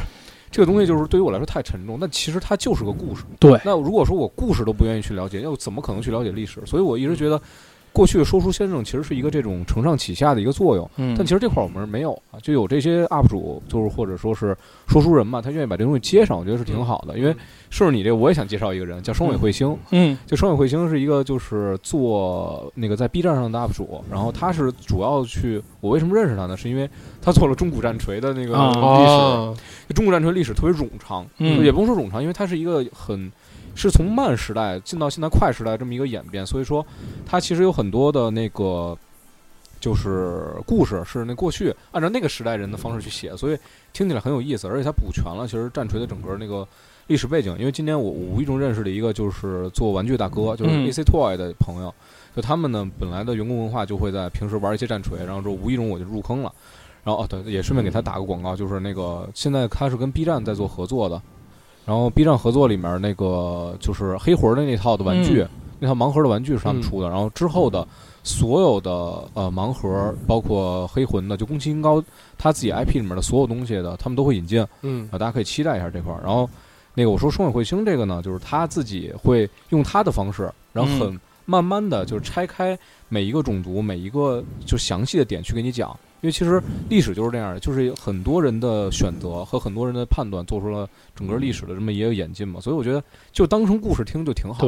对就是因为我们现在我推荐的尽量还是一些故事类的节目，咱们不用上升到你比比如说那他么的重，对他的军政啊，他到底是怎么做成这样的？对就是咱们就是听故事，是它就是一个非常好的就是讲故事的过程。对对对，我其实，哎，其实之前就特特希望能用这种形式讲万智牌，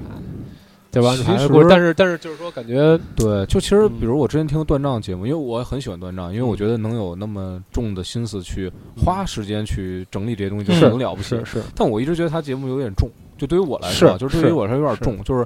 我希望再轻一点，就是说哪怕再快乐，就像集合聊那个《魔兽世界》啊，或者说是像那种说书人说那种三国，哦稍微演绎一点，稍微轻一点。但是我我我我觉得集合那个集合聊魔兽的那个那种风格，就是特别适合推新，特别对适合那种就对是对完全没接触过的魔魔兽的人去听对的那种。但是那看主播，我觉得哎，鲁马那样的人反比较正少不，是鲁那样。马那样的人比较少。对，嗯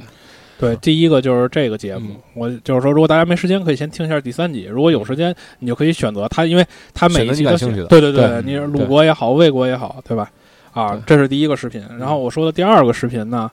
呃，也是 B 站的一个 UP 主，叫做迷途之犬。嗯，然后他写了一个呢，就是《大明王朝一五六六》的一个剧集的解读。哎，好剧，啊好剧，因真是为好剧，嗯一五六六呢，就是说它四十多集，确实它是豆瓣现在可能我不知道是不是第一了，它肯定是国产前十的剧，但是这个多少多少分？嗯九点零吧，可能我啊操！哦啊真那牛那逼那大概是大概大是概是前十，大概是真前十牛。逼因为这个就是就是这个这个解说跟一般的解说有什么区别呢？就是说我们现在一般看的解说，比如三十分钟的节目，嗯，他可能二十五分钟都在给你叙述剧情，就对嗯复述一遍，或者说以他的方式给你剪一剪，哦，然后最后五分钟给你提炼一点儿。对，就对是对这个解说母呢语，水晶嘛，这不是嗯 嗯不 不不，别别，你不能这么说母语水晶啊！很多 UP 主都是这样，啊包括发条章也是这样。啊你瞧人家多小心，这这这个解说呢，它更多的是偏向于解说，它里面内容可能能达到，就是说它也讲剧情，但是更多的它是讲剧情背后的这个他认他他做出来的一个逻辑，啊我还是比较认可他说的这个逻辑、嗯 OK 啊。而且这部剧本身可能在那个时代的那个。就是环境下，本身里面有很多内容也掺杂了，就是说导演的一个心思，就跟双雪涛的小说，我觉得可能不一样啊。但是他就是说，他背后也是有很多东西值得去挖掘他的这种 OK 嗯方式方法。 OK，我觉得啊咱聊完，可能听众去看《大明王朝》 一个《大明王朝》去了啊也是挺我好大的。光这儿一直没看完，所以我一直想再重新看一遍。嗯其实为什么我推荐这个视频，也是说，就是说它有四十集的内容，嗯，那四十集的内容可能它分不同的故事，但是这故事它是强关联的，不像单元剧的故事，是它其实嗯就是每每个人每一步行动的背后，它是有目的的。而这个三个小时的视频里头，它虽然也讲故事，但是它更多的是把这些。背后的东西串联起来嗯啊！你比如说，谁走到这一步，为什么要走这一步棋？比如举个例子，嘉靖当时为什么要把杨金水从江宁织造给调回来？嗯，他的目的到底是什么？杨金悔在跟嘉靖回话的时候，他说了那些话，他到底的指向性是什么？哦，我明白就是说了，他到底是在帮吕方，还是在帮那个谁？就是那个江浙总督胡宗宪嗯啊？他到底是在帮谁？然后他到底在指责谁？嗯啊，严党和清流之间，他们这个话，嘉靖是怎么，就是说消化杨金水说的这些问题？嗯一二三四，他背后的都是什么意思？这个嗯视频更多的是解释这个，我觉得还是做的不错我的。操，那还挺厉害的，这人讲说背后的东西。对，但是说明他吃得但是这个挺透 UP 主怎么讲？就是说他做完这个视频，好像后面也没更太多其他的内容，可能就是这个是有感而发，做完了以后他就放在那儿。所以我觉得这还是一个比较好，他不像是一些就是 UP 主，是因为他总是要追热点，要去做新的节对目，对，所以对他我可能就没办法很我深的去解我读这我个觉。得，我觉得没必要。就尤尤其我觉得，就是到现在越来越觉得，就是你去追那些新的，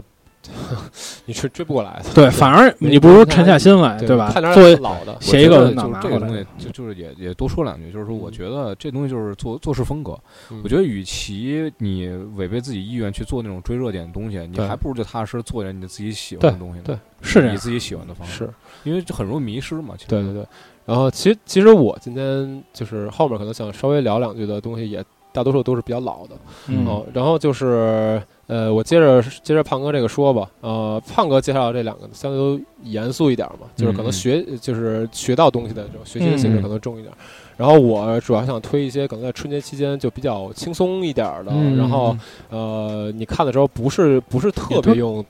带脑子看的那呃也不是不是不带脑子，就是你看的时候你会觉得比较轻松，嗯比较愉快乐的那的的一个一些东西吧。 ，OK，啊呃，第一个呢也是推一个剧啊嗯，是一个日剧啊，两千零五年的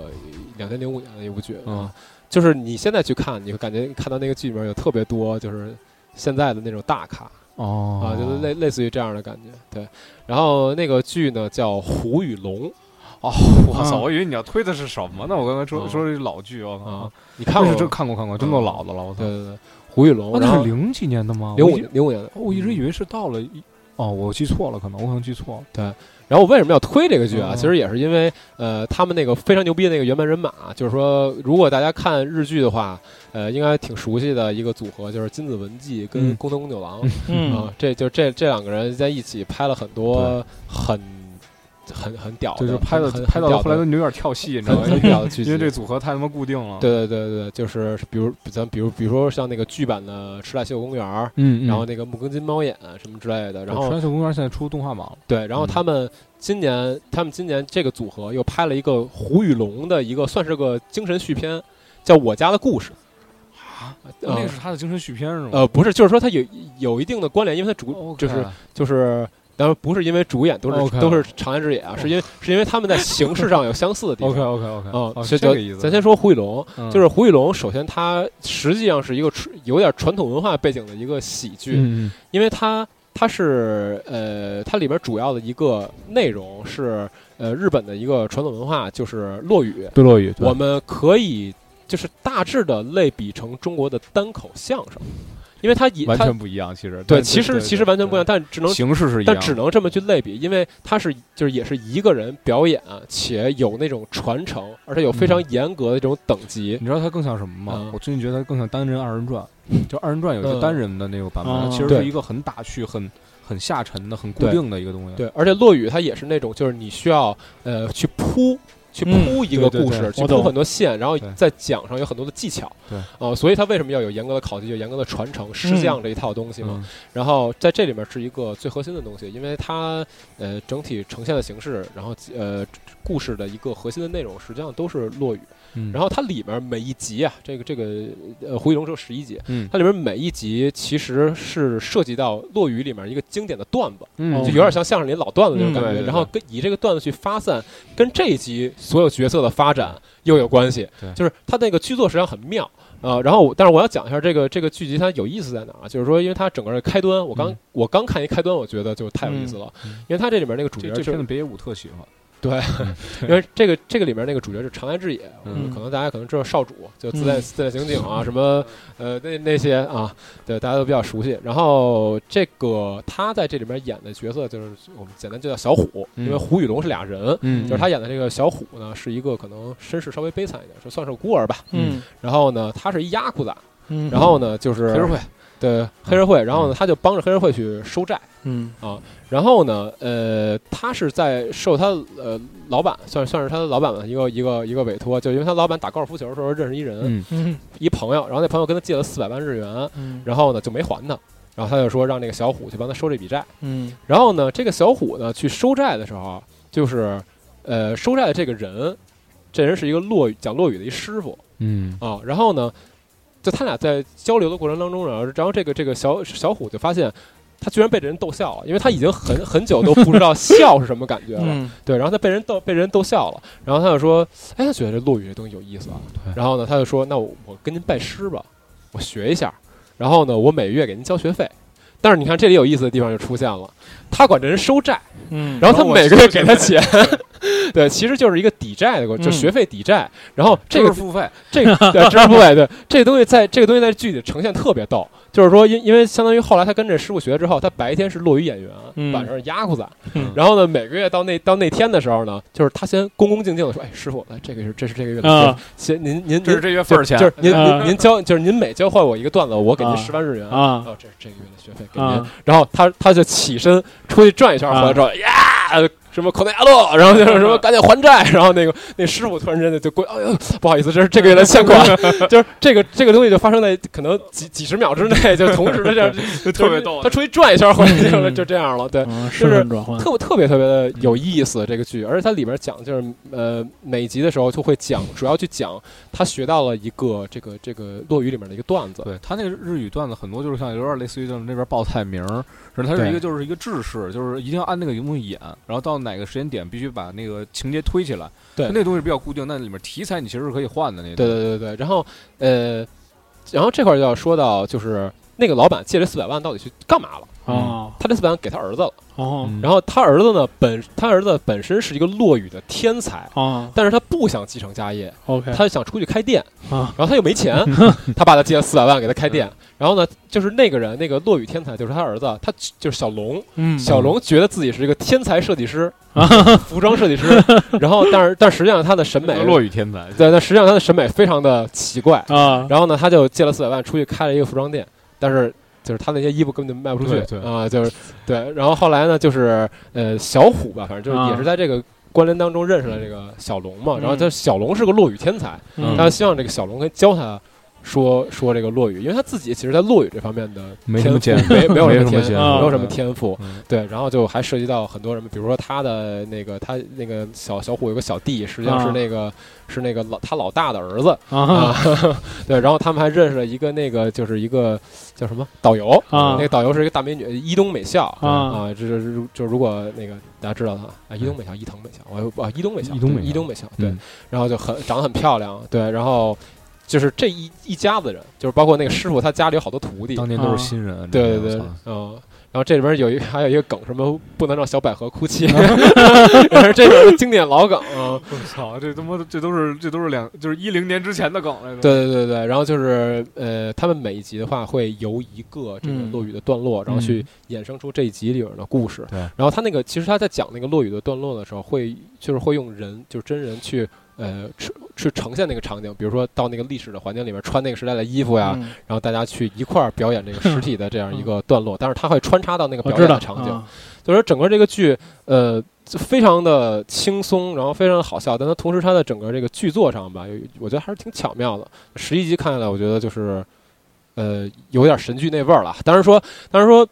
有一点就是日式的幽默，尤其是落语里面的幽默，嗯，毕竟我操，跟一一个中日剧给我聊流鼻血了啊，我我操 I'm 啊 sorry，我操，对这继续继续继毕续，竟跟中国的这种幽默文化还是有一些，可能还是有一些水土不服，所以嗯我我所以我不否认说有些朋友可能看一开始的时候你 get 不到他的笑点对，，嗯这就像之前对那个那个北野武拍过一个长长中长剧吧，嗯叫叫《红章鱼》，嗯嗯嗯那个东那个好像我之前推过一次，就是嗯我说他那个东西感觉其实就很和中国的习惯不一样，嗯因为其实中文讲究了一个相对含蓄，嗯然后之后我通过一些所谓的凡尔赛式的那种嗯炫技，然后之后讨得观众喜欢，但其实日本更强调就是炫说，技，对对对对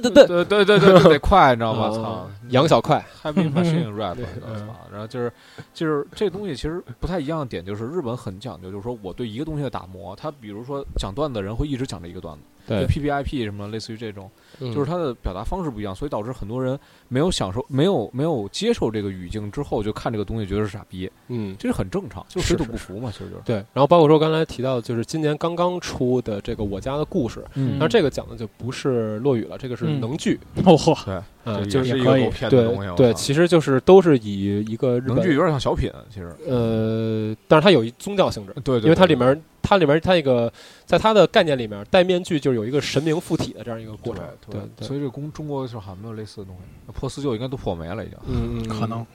对。然后然后所以说它这个里面呢，就是呃，就是相当于是以一个日本的传统文化，然后去嗯发散出来去拍这么一个剧。然后因为宫藤宫九郎本身他的编剧的能力是非常非常强的。嗯哦，然后所以我在看的过程当中，就是我呃，不我觉得大家就不用太去在意说它的这种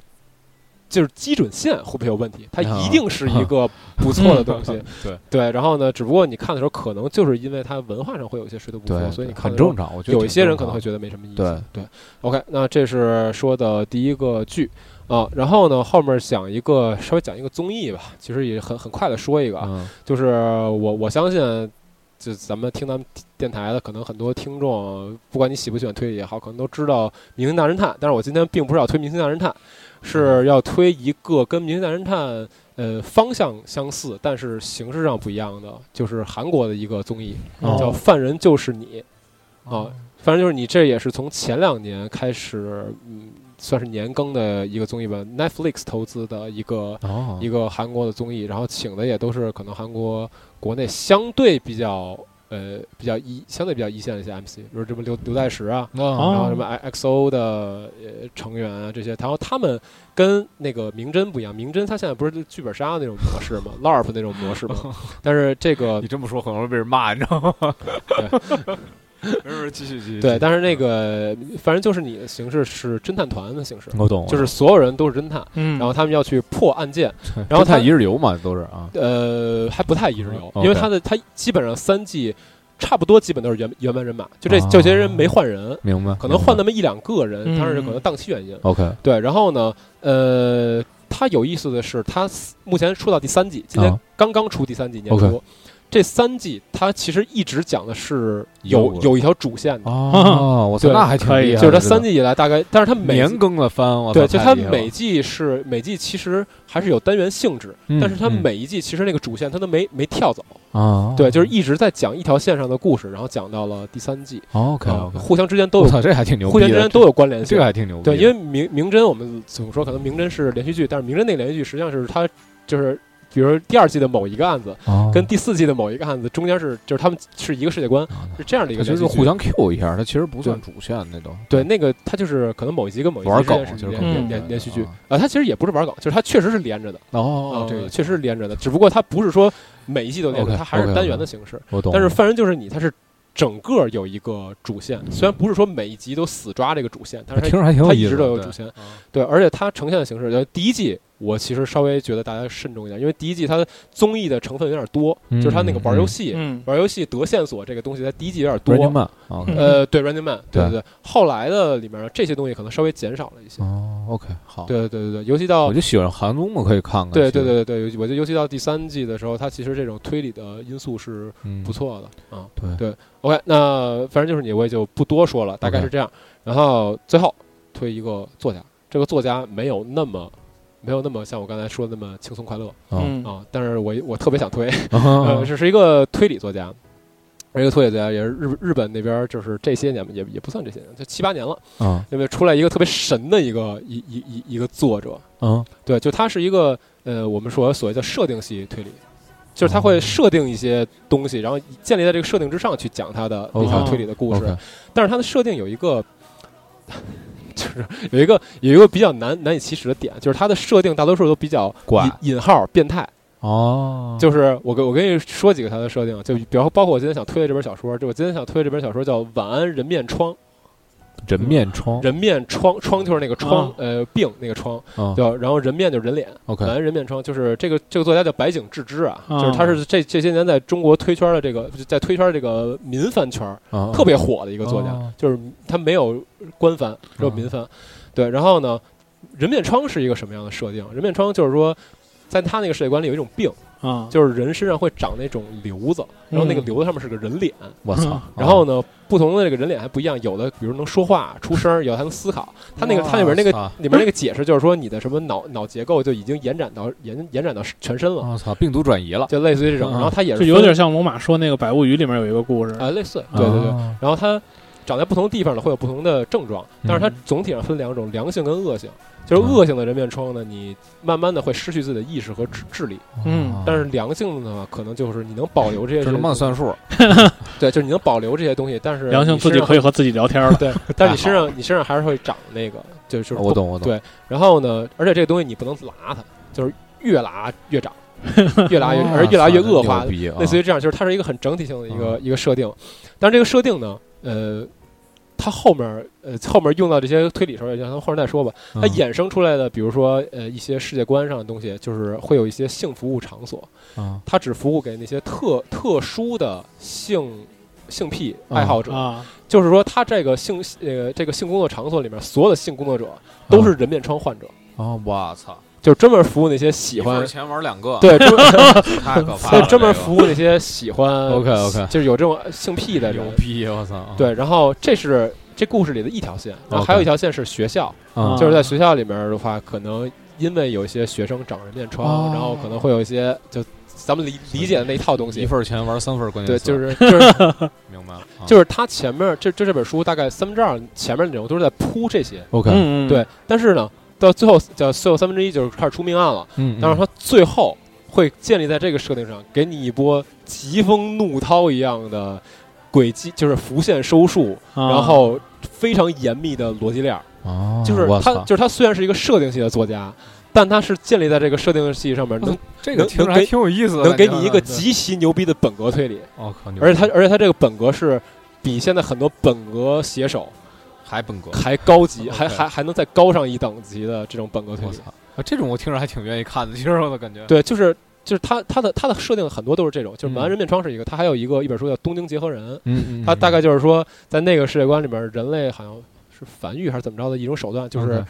比较恶心啊，嗯就是，说呃男男呃就是说异性嗯可以从啊对方的那个后后面啊钻进去，啊，我操，然然后然后变成一个四只眼、四只手、四只腿的合成啊人，我操，但是但是还是这句话，嗯他的后面这些牛逼的推理、牛逼的逻辑链儿嗯建立在这个设定之上。我操，我真惊了啊。就是特别特别屌。然后包括他还有一本，还真有够怪的，就是对特别怪，感觉了。那还有一本书叫什么？然后那个女孩被煮死在二楼，煮是那个就是烹烹的烹那煮个的那个煮。啊哇这里面讲的是各种皮肤病，什么啊蚯蚓人、蛤蟆人。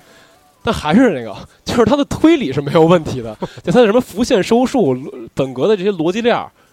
特特别牛逼，但就是他建立在很奇怪的一个设定之上。可以，对，所以说所以说这个这个白井直之这个这个作家就在这些年啊在国内个推圈就极火，因为就出了一个奇人，嗯你能你能理解这种感觉吗？就出了一个奇人，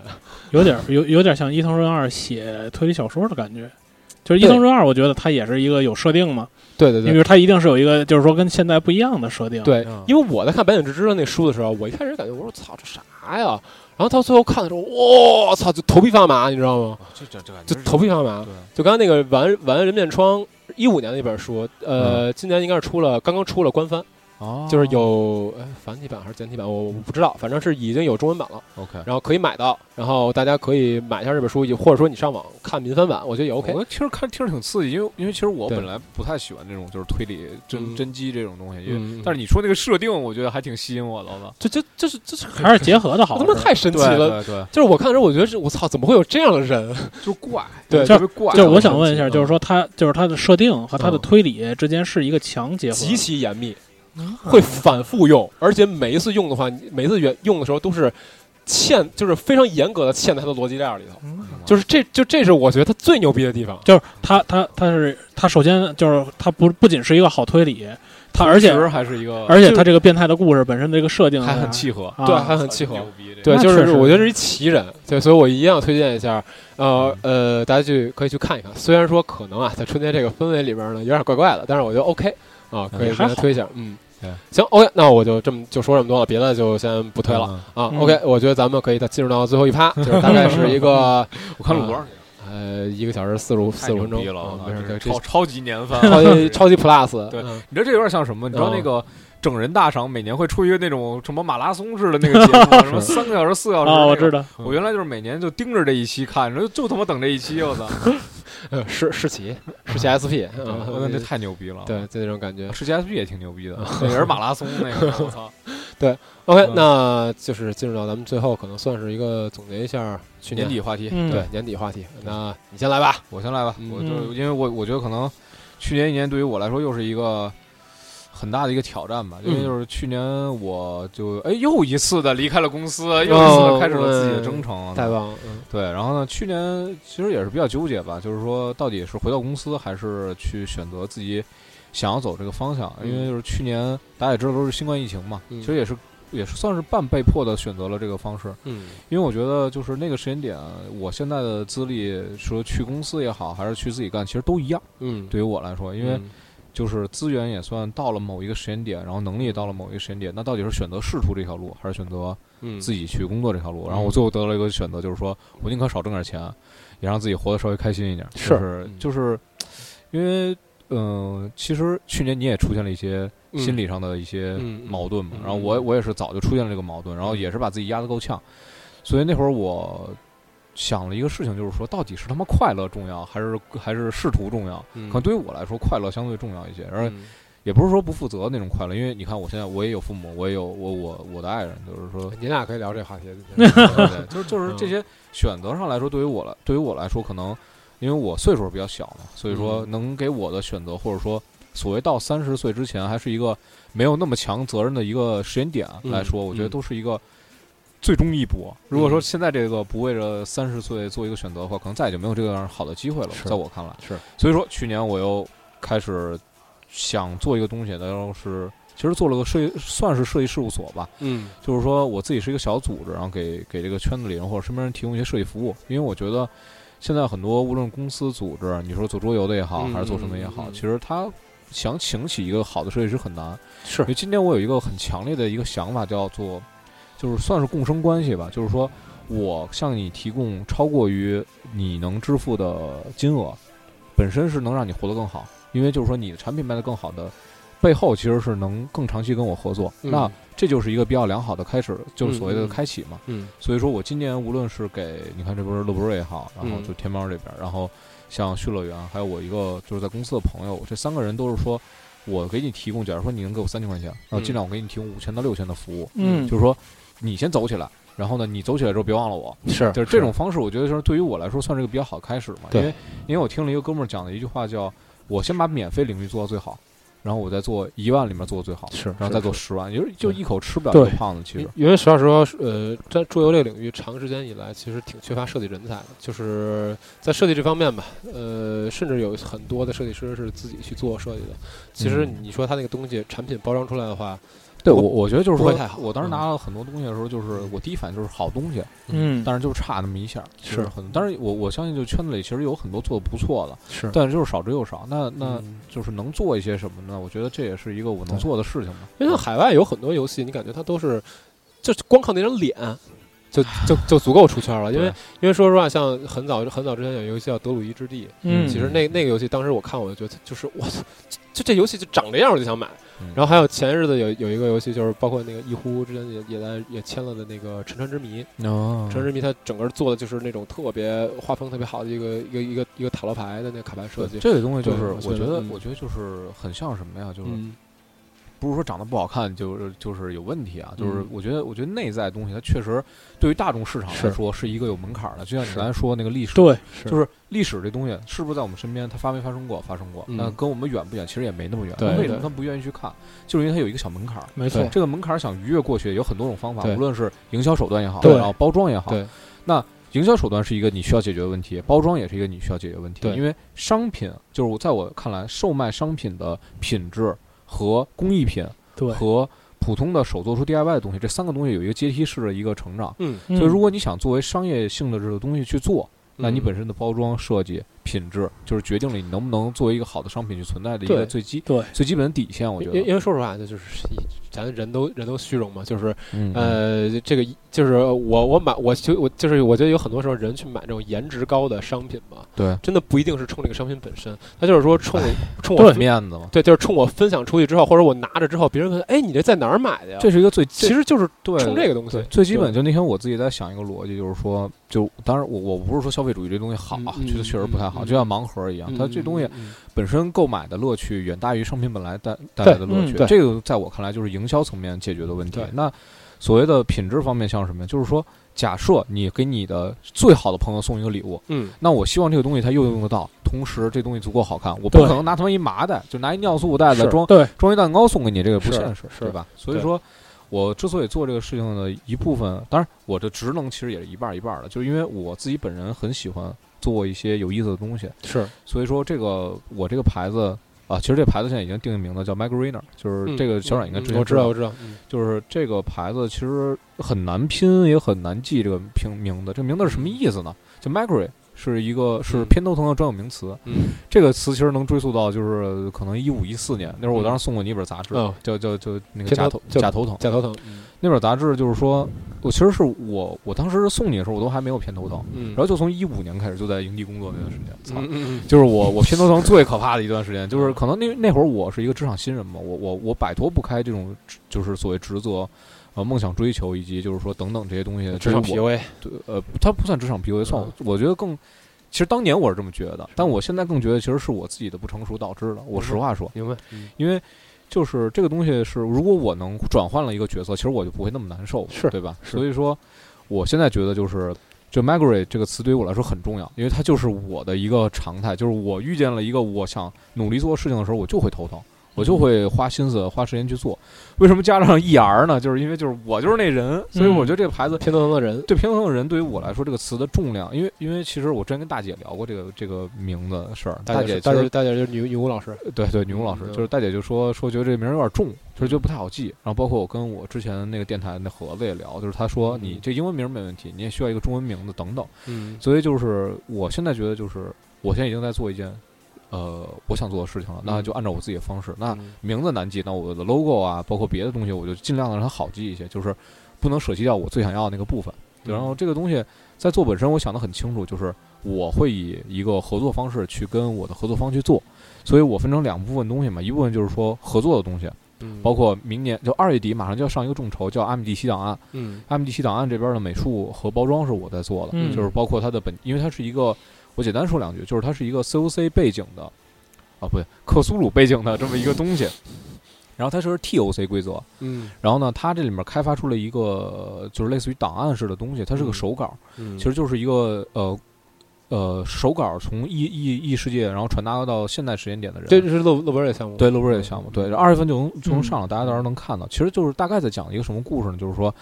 呃，这个手稿记录着世界一步一步崩塌，然后呢，它是以一个随机时间点这个发送回来的。那 SCP 对对对，哎对 哎，那个档案到时候一会儿可以给你们看看，哦就是那个啊，其实也不呃，还暂时不能发，但是就是可以给你们看一眼。行行，就是它是一个纯手写的档案嘛，其实你能通过手写的方式能体会到那个人的疯狂的哦状态以及变化等等这些东西。所以说那个东西是我在做的，因为当时我看那个项目的时候，我觉得我操，这东西巨牛逼，嗯我觉得就就极其牛逼。但是就是说，想本地化做好它和做的出彩，其实是有难度的，是而且是有一定风险的。但是我觉得就是我这个 Micro Ranger 这牌子里面，我最希望做的一件事情就是说我今后做的每个项目它有意思，嗯，然后他需要我，然后我希望能把它做得更好。所以这就是我说合作那部分的东西。然后另外一部分呢，就是说我想做一些有意思的产品，就又是又回到了就是最早那个放题那会儿，就是我想做一些真的就是好玩的东西出来。就包括我去年帮那个乐博瑞做那套骰子，就嗯我觉得那些头品子，头子对，然后那些东西的品质能达到我要求，同时能带给我快乐。我觉得嗯就是类似于这样的东西，我就愿意多做一些。所以可能明年就是今年，就就所谓农历年二零二过完以一后，二零二对一年二一二零二一年会有很多动作，嗯到时候可能也希望大家多关注一下。而且这个我的公众号可能马上也要更新了，就是公众号叫不是病，嗯头疼不是病，疼也真要命， 就是这个叫不是病，就是到时候大家可以关注一下，因为这个里面会它其实没有什么太多。太多功能，主要就是一个展示嘛，就是会有一些我的一些作品会发在里面。因为去年去年年初的时候，我有一些海报什么，销售可能嗯出现过，那个还没有对外公布过，就是这些东西都会到时候往外放。我觉得就是说，我身边有这么多朋友嘛，就是无论说你们需要哪些东西，然后跟设计相关的也可以找我。我觉得，你你你你需要一个电台吗？呃，可可以做，我我我觉得我觉得电台应该走起来了。呃，这事儿看你，啊 对，这事儿看你，就是这个，我觉得我我现在不排斥任何方式，就是我觉得我想把东西做有意思一点，对是我的，是我我的我本问一心，问你，你工作时候几个人？啊呃，有三个人，那那够了，呃是在北京吗？呃，都不在北京啊，操！啊，对，那我那我没事，那再说吧。不是，就是就是啊、呃有一个在北京嗯，但是可能马上就去成都了，这个这个是后话，行，对没事。对，然后啊一个人叫什么工作室嘛，一人难以为众，你知道吗？啊，说了啊说 了啊，三人从众，对人从众，从嗯众嗯， 又是新说唱那套东西了，嗯我操！才发现人从众也 对啊，老鱼吃了，老于是了，对。然后就是这个东西，就是我在想，今年如果能走起来，是一个特别好的一个呃期愿吧。就是我我其实对自己设了两个时间线，就是去年十月份之前如果走不起来，就是没有养明活白自己，这事儿不能做。然后第二个时间线就是说，今年十月份之前如果还是走不起来，就不干这事儿，就或者说把它做成兴趣。这是咱俩真聊过，就是是说所谓兴趣和工作的比重，就是我也不可能无限期的，就是对去做一件养不活自己的事情。但是另外一方面就是说我只要能咬牙坚持下去，就把这事儿做好。嗨，但是我觉得你现在就算第一关过了吧，就养活这事儿真算的过是了把。第一关过了，第一关算过了嗯我跟你说去年六月份之前，我真是快快快疯了。可以，就是那我推荐你玩这《魔界村》。 一命就死 了。我小时候退的第一张盘就是这个村，我操，太可怕了那个。嗯但是我觉得这个嗯市场还是挺广阔的，因为嗯因为前一段时间就是因为也用小宇宙嘛，小宇宙前一段时间刚做了一个嗯，就是第一款他推的这种产品嗯那是和一个咖啡豆，在我在群里也讨论过，是一个咖啡的品牌嗯，也是国内的品牌，三三吨半吧，那个我忘了是什么了，反正就是那种就是现在特别流行的那种，就是小杯的，对对对对啊就对是对三吨半。啊，名儿我是忘了，但是我的意思就是说，其实这种品牌在国内还是很多，嗯，就是而尤其是现在，就是以前我觉得我说。播客做广告能有多少能跟你合作？现在来看的话，其实是有很多就是这种小品牌刚开始的，所以这个市场包括它的设计，我觉得还是有很大的市这场你可以知道去弄。你在你说这点，在我看来叫什么吗？就是就是市场是分层的，嗯，就是。你看到的头部只是一部分，对但是市场其实是一层一层一层的，是嗯就是它不可能没有机会，就是只对是你愿不愿意去，对，花时间花心思去做这件事。就是现对就是我以前可能对播客，比如说你说他说这个广告带带带货也好，或者说做品牌也好嗯，我对这个可能就是持一种怀疑态度。我说能有多少东西？但是现在来看，对，可能市场确实就是比总有挺小广阔。总有小品牌。我觉得像你说的，这嗯在我看来就是，我到现在我我们一次在直播上嗯买东西都没有。对但是实话说，我我 Podcast 推荐我东西买的，我最少买过两三次，嗯，就是因为对于我来说，其实，呃，我我相信它是真诚的，对是这是前提。第二个就是说，我相信他的选择，而且他的这些合作的品牌好像也不一定都是什么大品牌，都可能是刚起步小而的精，对一般都是小而精。所以在这种情况下，你的这种工作室，我觉得就是听的来讲的话，还是很有希望。嗯就是说，从各个方面，不管是从桌游这个领域或者其他领域的合作，还是对很有机会。对，所以我所以我说，我觉得今年你这个你，我觉得今年你工作室也也也应该走起来，我觉得电台也应该走起来，真的就因为因为因为去年确实这个空空白太多太大了。去对年这种特殊情我况，哎大家对都知我道我正好也说一下去年去年的事儿，就是呃，去年为什么电台一直都没有更新？嗯就是因为去年其实我我一开始的时候跟那个呃在电台的那块儿说过一次，就是说我们想传一个新的团队，嗯然后想想把这个电台就是接手过来嘛，因为因为现在还叫营地上聊聊嘛，但是对实际上我们所有人都不在营地了，对对对， 就是对对就是所以所以说我们是希望做一个新的品牌出来嗯，但是那个时候我跟小王我们也就是去聊年那个时聊候聊了好多次，嗯嗯呃然后老四，但后来呢，就是因为呃，我觉得我觉得忙算借口吧，我觉得忙算借口。其实其实其实对于我来讲，我就是懒了。我觉得你，呃我觉得实话说，你去年状态不太好。对我我各种各样的原对因吧。我我说实话，我我说要就现在去反省的话，去去反思的话，那个时候其实就是懒了，也就是那个就是瞬间来不了这件事儿，其实。本身不应该是一个什么啊很大的阻碍，但但那个时间段，可能我的状态就是我确实没那么想做了。能理就解是，就是这嗯种感觉。所以说，它中间有一段时间的空档。然后呢，但是，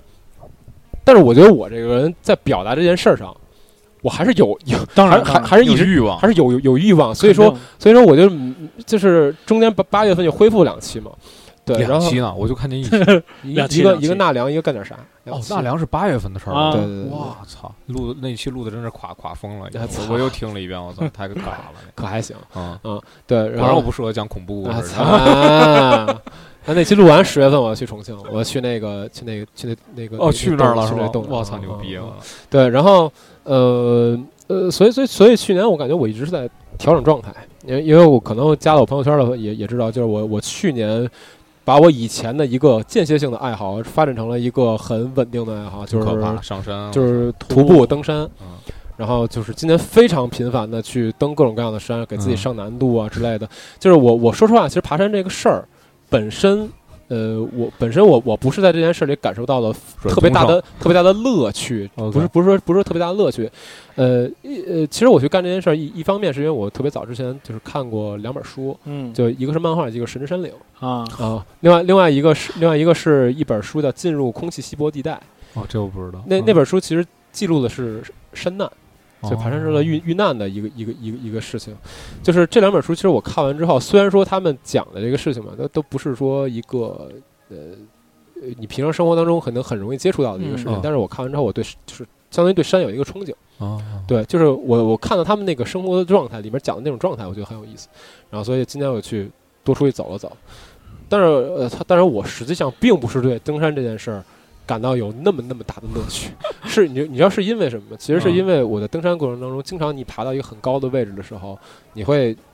就是获得一种所谓叫 inner peace，哦就是哦哦周围没有其他人，进入心流，就是对啊呃，就是对你你就是你自己站在那儿，周围一个人都没有，然后只有风的声音，你只能听见风的声音和你自己呼吸的声音，啊，就是你那个时候获得一种是《心灵奇旅》那里边那感觉，呃，不太一样吧？ 对，不太一样。他其 实那那个时候你会获得一种就是很很很深层次的一种我平明静白。嗯我平静。然后我我觉得我有去年很需要这个东西。就跟我上周去我朋友一个家，就去我朋友家，大学同学家，然后我就说他们家住二十八楼，嗯在那个在北五环边上，嗯然后他们家就是有一个落地窗，外头就是那个叫什么京承高速。嗯然后那天十一点多到他们家，我说你就天天晚上，如果你无聊，你把灯一闭，哎，音乐一开，拿一瓶酒坐在这儿看着这个楼灯光，而且你知道它是高速公路的楼，就是高速公路，然后呢，它也不是那种就居民楼的感觉，就你就看着这个景象，可能你的心情就放松放空，你可能能想到一些其他的东西，对而不对是就很平静，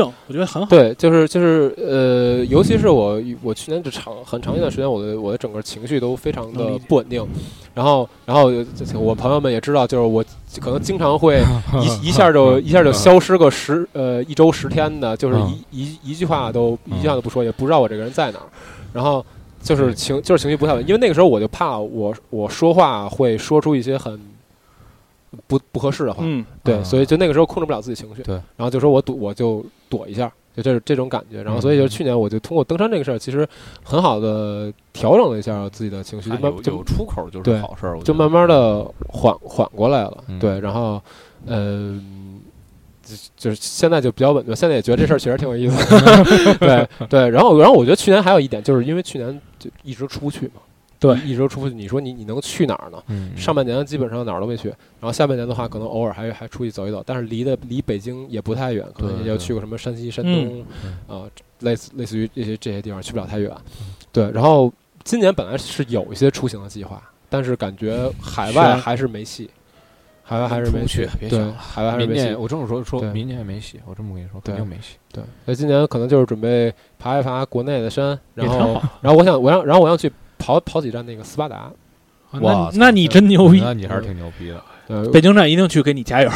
我估计参加我北京也北京站五月底啊，五月底不是我我我其实看了那个，我也很想看，但是你也看到，我得先锻炼，包括那个什么，就是说得有一个基础才能去需要长对长期的习惯，因对为对对他们他们都知道我长期健睡身不着的长期前半夜前期后半夜举铁，后半夜举铁，长长期长期然两后两两点多的时候集体，后半夜举铁战士，我操，太可怕没了。有没有也也偶尔，现在是偶尔，我现在前现半夜也举，对我没有我我现在啊后半夜不举。后半夜不举，啊哦那也哦也行 早上起来来举。啊，可以。我现在确实是早上，我现在把健身计划全都早上起了，就早上起来八点半起床，然后挺练好练完上班。挺好挺好。哦嗯我转过年来也准备恢复健身了，我这腰实在是不行了。我说因为你这老坐着哎强度太高，没办法。是嗯是，胖哥也说说吧，聊两哦句。我那你要是说去年啊，嗯去年总体来讲，其实真是你现在再回头看，真是就是说我们生活这么多年第一次经历这种情况，嗯就是这种全世界疫疫情的这种情况，包括对生活的影响。当然，对我们来讲，对我的生活可能影响也不太大，因为嗯我本身可能不是一个好动的人。嗯去年我我就是你要宅得让很 开心，我去去年你要让我讲，我最大的感受就是小宇宙上线以后，我听了好多播客。哦小宇宙太好了，我说呃我说让小小宇宙就是对我来讲也特别好，就他帮我整合了很多东西。对对对对对，就是说小宇宙让我不用说哦一会儿有喜马拉雅又荔枝又多多说一句，多说一句啊！那个小宇宙上也能挺少 聊啊。啊我我前两天刚跟他们那个领航员聊完了，就是 RRSS 重新抓取了。嗯挺好，挺好啊。就是说，呃，我听了很多播客，然后我觉得就是说，对于这个产业，对于这个方面，其实还是有很多的感触。就是你说，就是我跟你之前也说过，就是你说二零二零算不算这个播客元年是什么样的？这个也不就是在我个人的观点来讲，可能也没有那么就是说那那那么辉煌，那么光明，但是反正是一个很好的点。不管是现在进来的人，还是说以前以前的人乘着这股东风，能再多做一些事情，我觉得都是一个机会我。对，因为因为我觉得就是还是有人愿意去做这个市场，啊它其实就就是好的。像他们现在 JustPod，JustPod 对对对对他们也对也做呃负责很多节目的这种制作嘛，然后像东亚呀，然后那个呃对对对对那个互左互右，对对对，对，我觉得就是啊是他们是另外一种，我觉得是另外一种类型，是一种很好的类型。，对，然后你包括说像那个像随 机波动、剩余价值，就他们现在也能去办一些线下活动，也有很多嗯但人是去对，但是如果要是按我的角度来讲，就是他们属于，就是我的理解啊，嗯，他们属于那种带资进组，就他们本身是有关系、有东亚能力。东亚，我觉得这个在我看来，就是他们就是他也不叫带资进组，在我看来，就是说他一直在这圈子里，所以说他这个圈子里面的资源和本身的个人能力已经到那儿了。应该叫也带能这么带理解资源进组，对带对，资就源，是我想表达的意思是说，比如说他们举办的一些线下活动，嗯包括他们就是说弄到，嗯就是说一些广告资源也好，一些嗯这些东西，不是说他做了播客才有，而是说他本身原本就它有原本就对有，对对但是对但是播客这东西帮他传播了，我就是播客我觉得是可以作为一个出口。对哎对对啊对，对，因为说实话，我因为说实话，就是说，如果我不听东亚这个电台的话，嗯我觉得我了解日韩那方呃那边这些内容的渠道几乎没有。啊，应该安利一下，就是就是因为我就是因为在国内的话，你觉得国内聊日日韩的这些人，其实很多根本就不专业的。对，就他他从哪儿去看一些消息？我觉得就很多道听途说，就是很多主要都是道听途对，说主要到就是说，就是是你他可能连连日那个日日本日本雅虎他都不看，对然后那你说你怎么去了，就是怎么去了解这种可能 更真实一点那个舆论环境呢，对就不不存在的。啊韩国韩，尤其在韩就国内做韩国内容的更少了。对对对但其实韩国这个国家的发展程度远高于各个层面都远高于中国。是对，就是韩国其实其实他的那个状态就很像《赛博朋克》里面假设的那种，那我明白，就是那种高科技财低生活种财有点那阀个的财财阀阀社会。，高升级，高对科技进入。但实际嗯上你发现一件事儿吗？就是韩国其实根本没有赛博朋克。对韩国本身根本赛博没连有朋克都没有。 对，对，就韩国这个这个国家，它的科幻这个领域都没有赛博朋克的东西。对，但是就是就是说，从播客的领域讲来讲，啊就是说这一年我可能二零二零年，如果你让我回忆，可能最多的就是播客里头，包括这些节目也好，包括小宇宙也嗯好。当然，以后有机会，我还是说咱们可以聊一聊，就是说就是播客你们的观察或者发展，因为是嗯就像播客观察局，那倒不是， 不是做成系列节目可嗯能希望不大，但是我的意思说，就是你包括现在小霸王说他成立了工作室，对吧？嗯啊，就是说。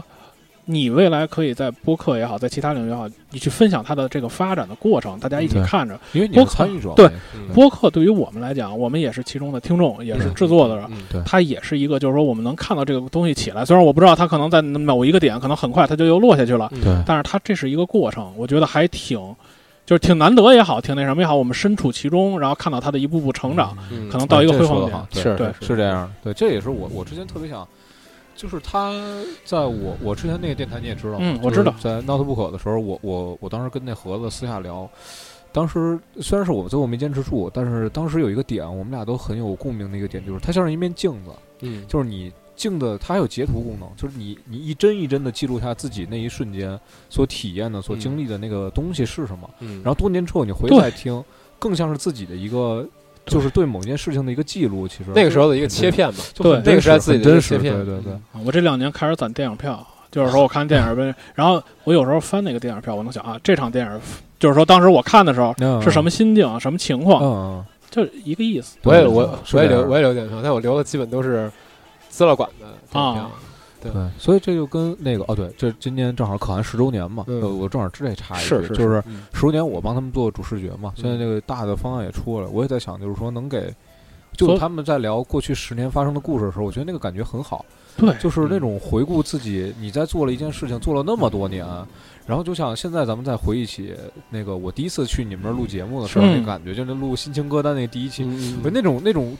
哎，感觉哎很还很有意思，真的是。虽然就是就是总沉浸在回忆里并不太好，但就是说这个感觉，哎，那种感动，或者甚至于那种当时那种工作紧张，你已经记不清了，你只能记住那一个点，就说哎，我第一次去录节目，还录得挺开心，还挺好，这就是那种感觉。没有，我我觉得这个确实是因为我现在有时候可能听听以前我们录的节目的时候，对我也就是一下就能想到那个时候我的状态，对，就是那个时候我为什么要说这些内容，然后为什么要挺选好这个选题。就是自己那会儿挺幼稚的，但就是这样是的，挺你挺厉害。这个想，法肯定都会有有很多的更新。其实对我听以前我的一些表达，我也觉得说，嗯，可能放现在的我不会这么说，嗯，就类似于这种吧。所以这一年可能对于我来讲，记忆最深刻的就是听了很多播客对嗯，啊，当然不变的啊是对集合的爱啊嗯， 可以，啊！今年合集希望大要家让参你加神啊，哎，行，毛毛姆师永远的神。 哎呦我去，其他的哎可以嗯也就也就还还好吧，其他的也就很正常，因为你知道我们做会计的，就是生活最平淡。啊，是，刚才刚才来的时候跟胖哥还聊呢，就说就胖哥之前可能过得也不是那么 OK 啊那么愉悦，啊，主要是就是说，可能就是说我刚听了小霸王讲，就是说我能理解，其实我也是同样的问题，嗯就是说，呃，钱和快乐之间我选哪个对对对，啊？但是，呃，怎么讲呢？就是我的岁数还是比你们大一对点对，我知道，啊，就是说，但是我可能还是最终也不能太屈就于钱，而且我本身对钱的压力可能也不大，就是这个嗯情况可能跟你们也不太一样我老烦二三，啊。突然就烦了起来。嗯我觉得，我觉得是这样，就是因为我我做选择的时候，还有一个他他实际情况到底是什么呀？我不能看着别人过生活嘛，就我得分析一下我自己的生活。我我为什么包括就这其实是小李老师说的观点，对吧？嗯就是说，所谓你你现在这么年轻啊，你做三十岁的规划还是能做的，因为三十岁它是一个特别好的时间点。对我爸比我大整三十岁，我爸六十了，啊啊，你爸比你大哦，整三十岁嘛。嗯继续吧。所以我就说我三十，他六十。那六十以后，我操！我人的身体，别说到我快马上到三十，我现在这个腰都已经这样了。我就是说， 我操！我要到六十的时候，那那基本上离高位截瘫已经不远了，你知道吗？在我心里就是说，那那会儿他需要我照顾，包括那会儿才有真正的所谓的经济压力的时候，那你能不能去解决这个问题？那不是三十岁想的，是应该再往前倒的。我觉得对，这不就是他们原来讲那个说日本有好多那种节目规划人生，嗯人家讲规划人生，人家都说假设你活到八十岁，然后怎么给你往回捋，对，对说你从对二十五岁开始就该攒钱了，你到什么时候应该攒多少钱了？对，就这种节目，就日本很多，但是咱们他们说这种情况是一种，就是说大家对未来可能这种期许比较低的情况下，他开始给你做这种节目。咱们可能说你就随便花，反正等到后来企业加就点是养经老，济对到对时候什么就经济经济往上走，总会有方法。对咱们可能是这样，但是现在更多的这种情二况零可二零能开始降。彻底的否决了这件事情。对我就，大家觉得可能就我开昨始天还在聊一个话题，就是就嗯就跟我女朋友在聊，就嗯是说疫情的时候你有房这件事儿，就是你有房就是一个绝对的一个很安全的事情，就是说起码你不会说房东就是说我把所有权推给你，你今儿从我这房里搬出，就是什么蛋壳，嗯，就是那个公寓暴雷那事儿嘛，就是我就是把所有钱全推给你，我就是不租给你这房了，我我赔违约金，但是你丫就无家可归了，我操，那是个很绝望的其实。是然后你说这疫情这个情况，你能去哪儿？哪儿都就是你暴露在这个疫情，就是这个病毒下，你能去哪儿？你哪儿你都去不了，很绝望啊了。其实我说我过去这一年，所以我说，二零二零年最在我看来的一个关键词就是活着，嗯就，活着就能说明一切。我我我我去年我感觉过得特别的痛苦，嗯就是你感觉到哪儿都特麻烦，就是说你你没有手，就是我去年的感觉就是你没手机你就不是个人了，赛博朋克嘛，对吧？就是 就是但是你找着出口了，我觉得这个嗯徒就是爬山的徒步还是很好。是不是我我我我的意思是说，就是去去年就是让让人感觉，就现在尤尤其在中国啊呀、北京这个社会，就是你你跟你的手机已经是一个深度绑定的关系了，也深度绑定的关系。然后你你在这样一个疫情的环境下，你没有手机，你就不是个活人，你就不是个人。对对，是因为你没有手机，你没法对证对明你是你你就自没有己办法证明自己是一个有绿码的人，你对没有是绿过，对吧？对对对对不对行对对，反正就是这种感觉吧。嗯嗯呃，今年反正目前还算稳定，至少今年能看个电影。嗯呃，说不好。嗯啊，，还是不对吧还是 不要不瞎还是不瞎说，还是不瞎说。我觉得就是，呃，希望希望今年能比去年至少会的，一定会好一点吧，就是别那么反正我现在有一个最强烈的感觉，就是说想做点什么赶紧做，哎对趁对着趁着坐得住赶紧做，就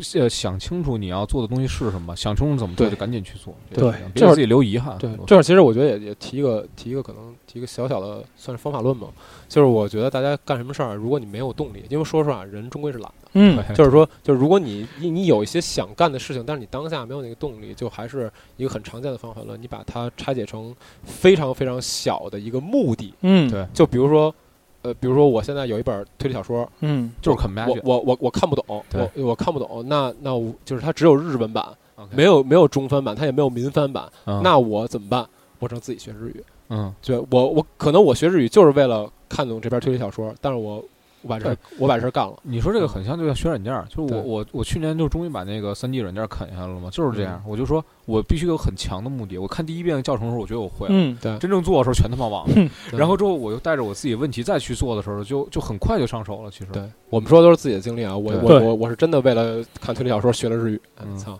就是对我是觉得效果还挺好的。对嗯，我说就是为了他妈有一天你做有一些，因为就年底做作品集嘛，就是你嗯你要你做了个展会，你不可能去找一个贴找一个贴图去贴，你怎么贴？啊你自己对只能搭一个小棚子嗯，真搭的时候全忘了。嗯，操，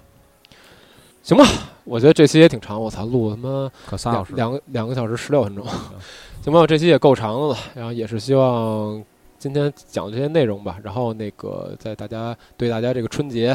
嗨，小我觉祝福得一一下方面是对推荐了一些嗯内容，另外一对方面就是本身节目就是个陪伴嘛，对就是是每年更一次这是个东西。我过年操的时候，我觉得陪伴这词儿太好嗯了，真的，我觉得真的就是陪伴，对我对对于我来说，就可能因为我是一个朋友比较少的人嘛，嗯就是实话说，就是电台，我喜欢电台的形式也是因为，呃，就是就像几个朋友，就是对每年就是真正生活中朋友大概也是这样，就是忙的时候真的就忙得跟狗一样，那闲下来之后打一电话，哎，还是那种感觉，想起最早我听集合的第一期节目，就是被那种朋友聊天的氛围给吸引了，我操，第一次听安藤哭的时候，我都说我都快疯了，我跟家里，我操，对，我觉得你更能跟他共情，对因为我跟他你挺们俩共是情同行的，嘛对对对，嗯嗯。是，行，那就这样吧，这期节目哎，先哎就先啊最最后是不是啊还是说祝听众听众们一个新嗯啊对年快乐 啊？对对对，尤其是小阮，你这一年没更节 目，大家大家还啊在你得多说两句希。望我们的二零二一年，就是最起码这个节这电台的更新可以稳定一点吧。就是我我我觉得，希望尽量可以周更，嗯希望尽量可以周更嗯。但是如果说确实大家时间凑不到一起的话，可能两周一更也能接受，努力吧我就我能接受，只能说努力吧。对希望嗯就是希望我们能有更多的朋友一起，呃，一起一起去去把这事把这摊儿续上。行，嗯，没行，问题。行，再就拜个年吧。啊来，呃，咱我起个头啊，来，嗯三二一嗯，大家新年快乐！太垮了，这结哇尾哦，挺好，挺好，垮，挺好。啊你们现在拜年不是这样吗？我们现就是以前咱们拜年不都是什么微信你得发转发一短信还是抄的？啊，现在我我要是拜年，我现在就朋友圈发一图片，谁看见我了？我新我年快我乐！我我也是，我我对啊我上次还这就我不我拜上次年给了人群发新年快乐是那个就是非洲老黑，对啊，有就没就了。一堆非洲黑黑人小孩儿啊，这春节快乐！对嗯对对 对，现现在就对，现在就都是朋友圈，一条信息能看见啊。那好，那你就但是知道比较现在重。要的一些人还是会单发，确实会单发啊。那那是就是有面儿上的就面儿上了，对。是完了，那你的朋友圈今天听了节目就是，我操，你给我发个我都我我和好长时间不发朋友圈了。我也没行我哎也没办法，我去年什么节日我都没有给任何人发那哎，个，我都是是春没节必要。春晚弄的。对对对，是，行吧，呃，那还是祝大家春节快乐，嗯行，好行吧好好，那感谢大家收听，我们希望二下一零位二零二一年可以多见，对，牛哎年见，拜拜。拜拜拜。表演，看不到的内心在接受考验，这一下无关是谁的焦点。It's fake，或许这一切都只是表演。It's fake，fake，fake。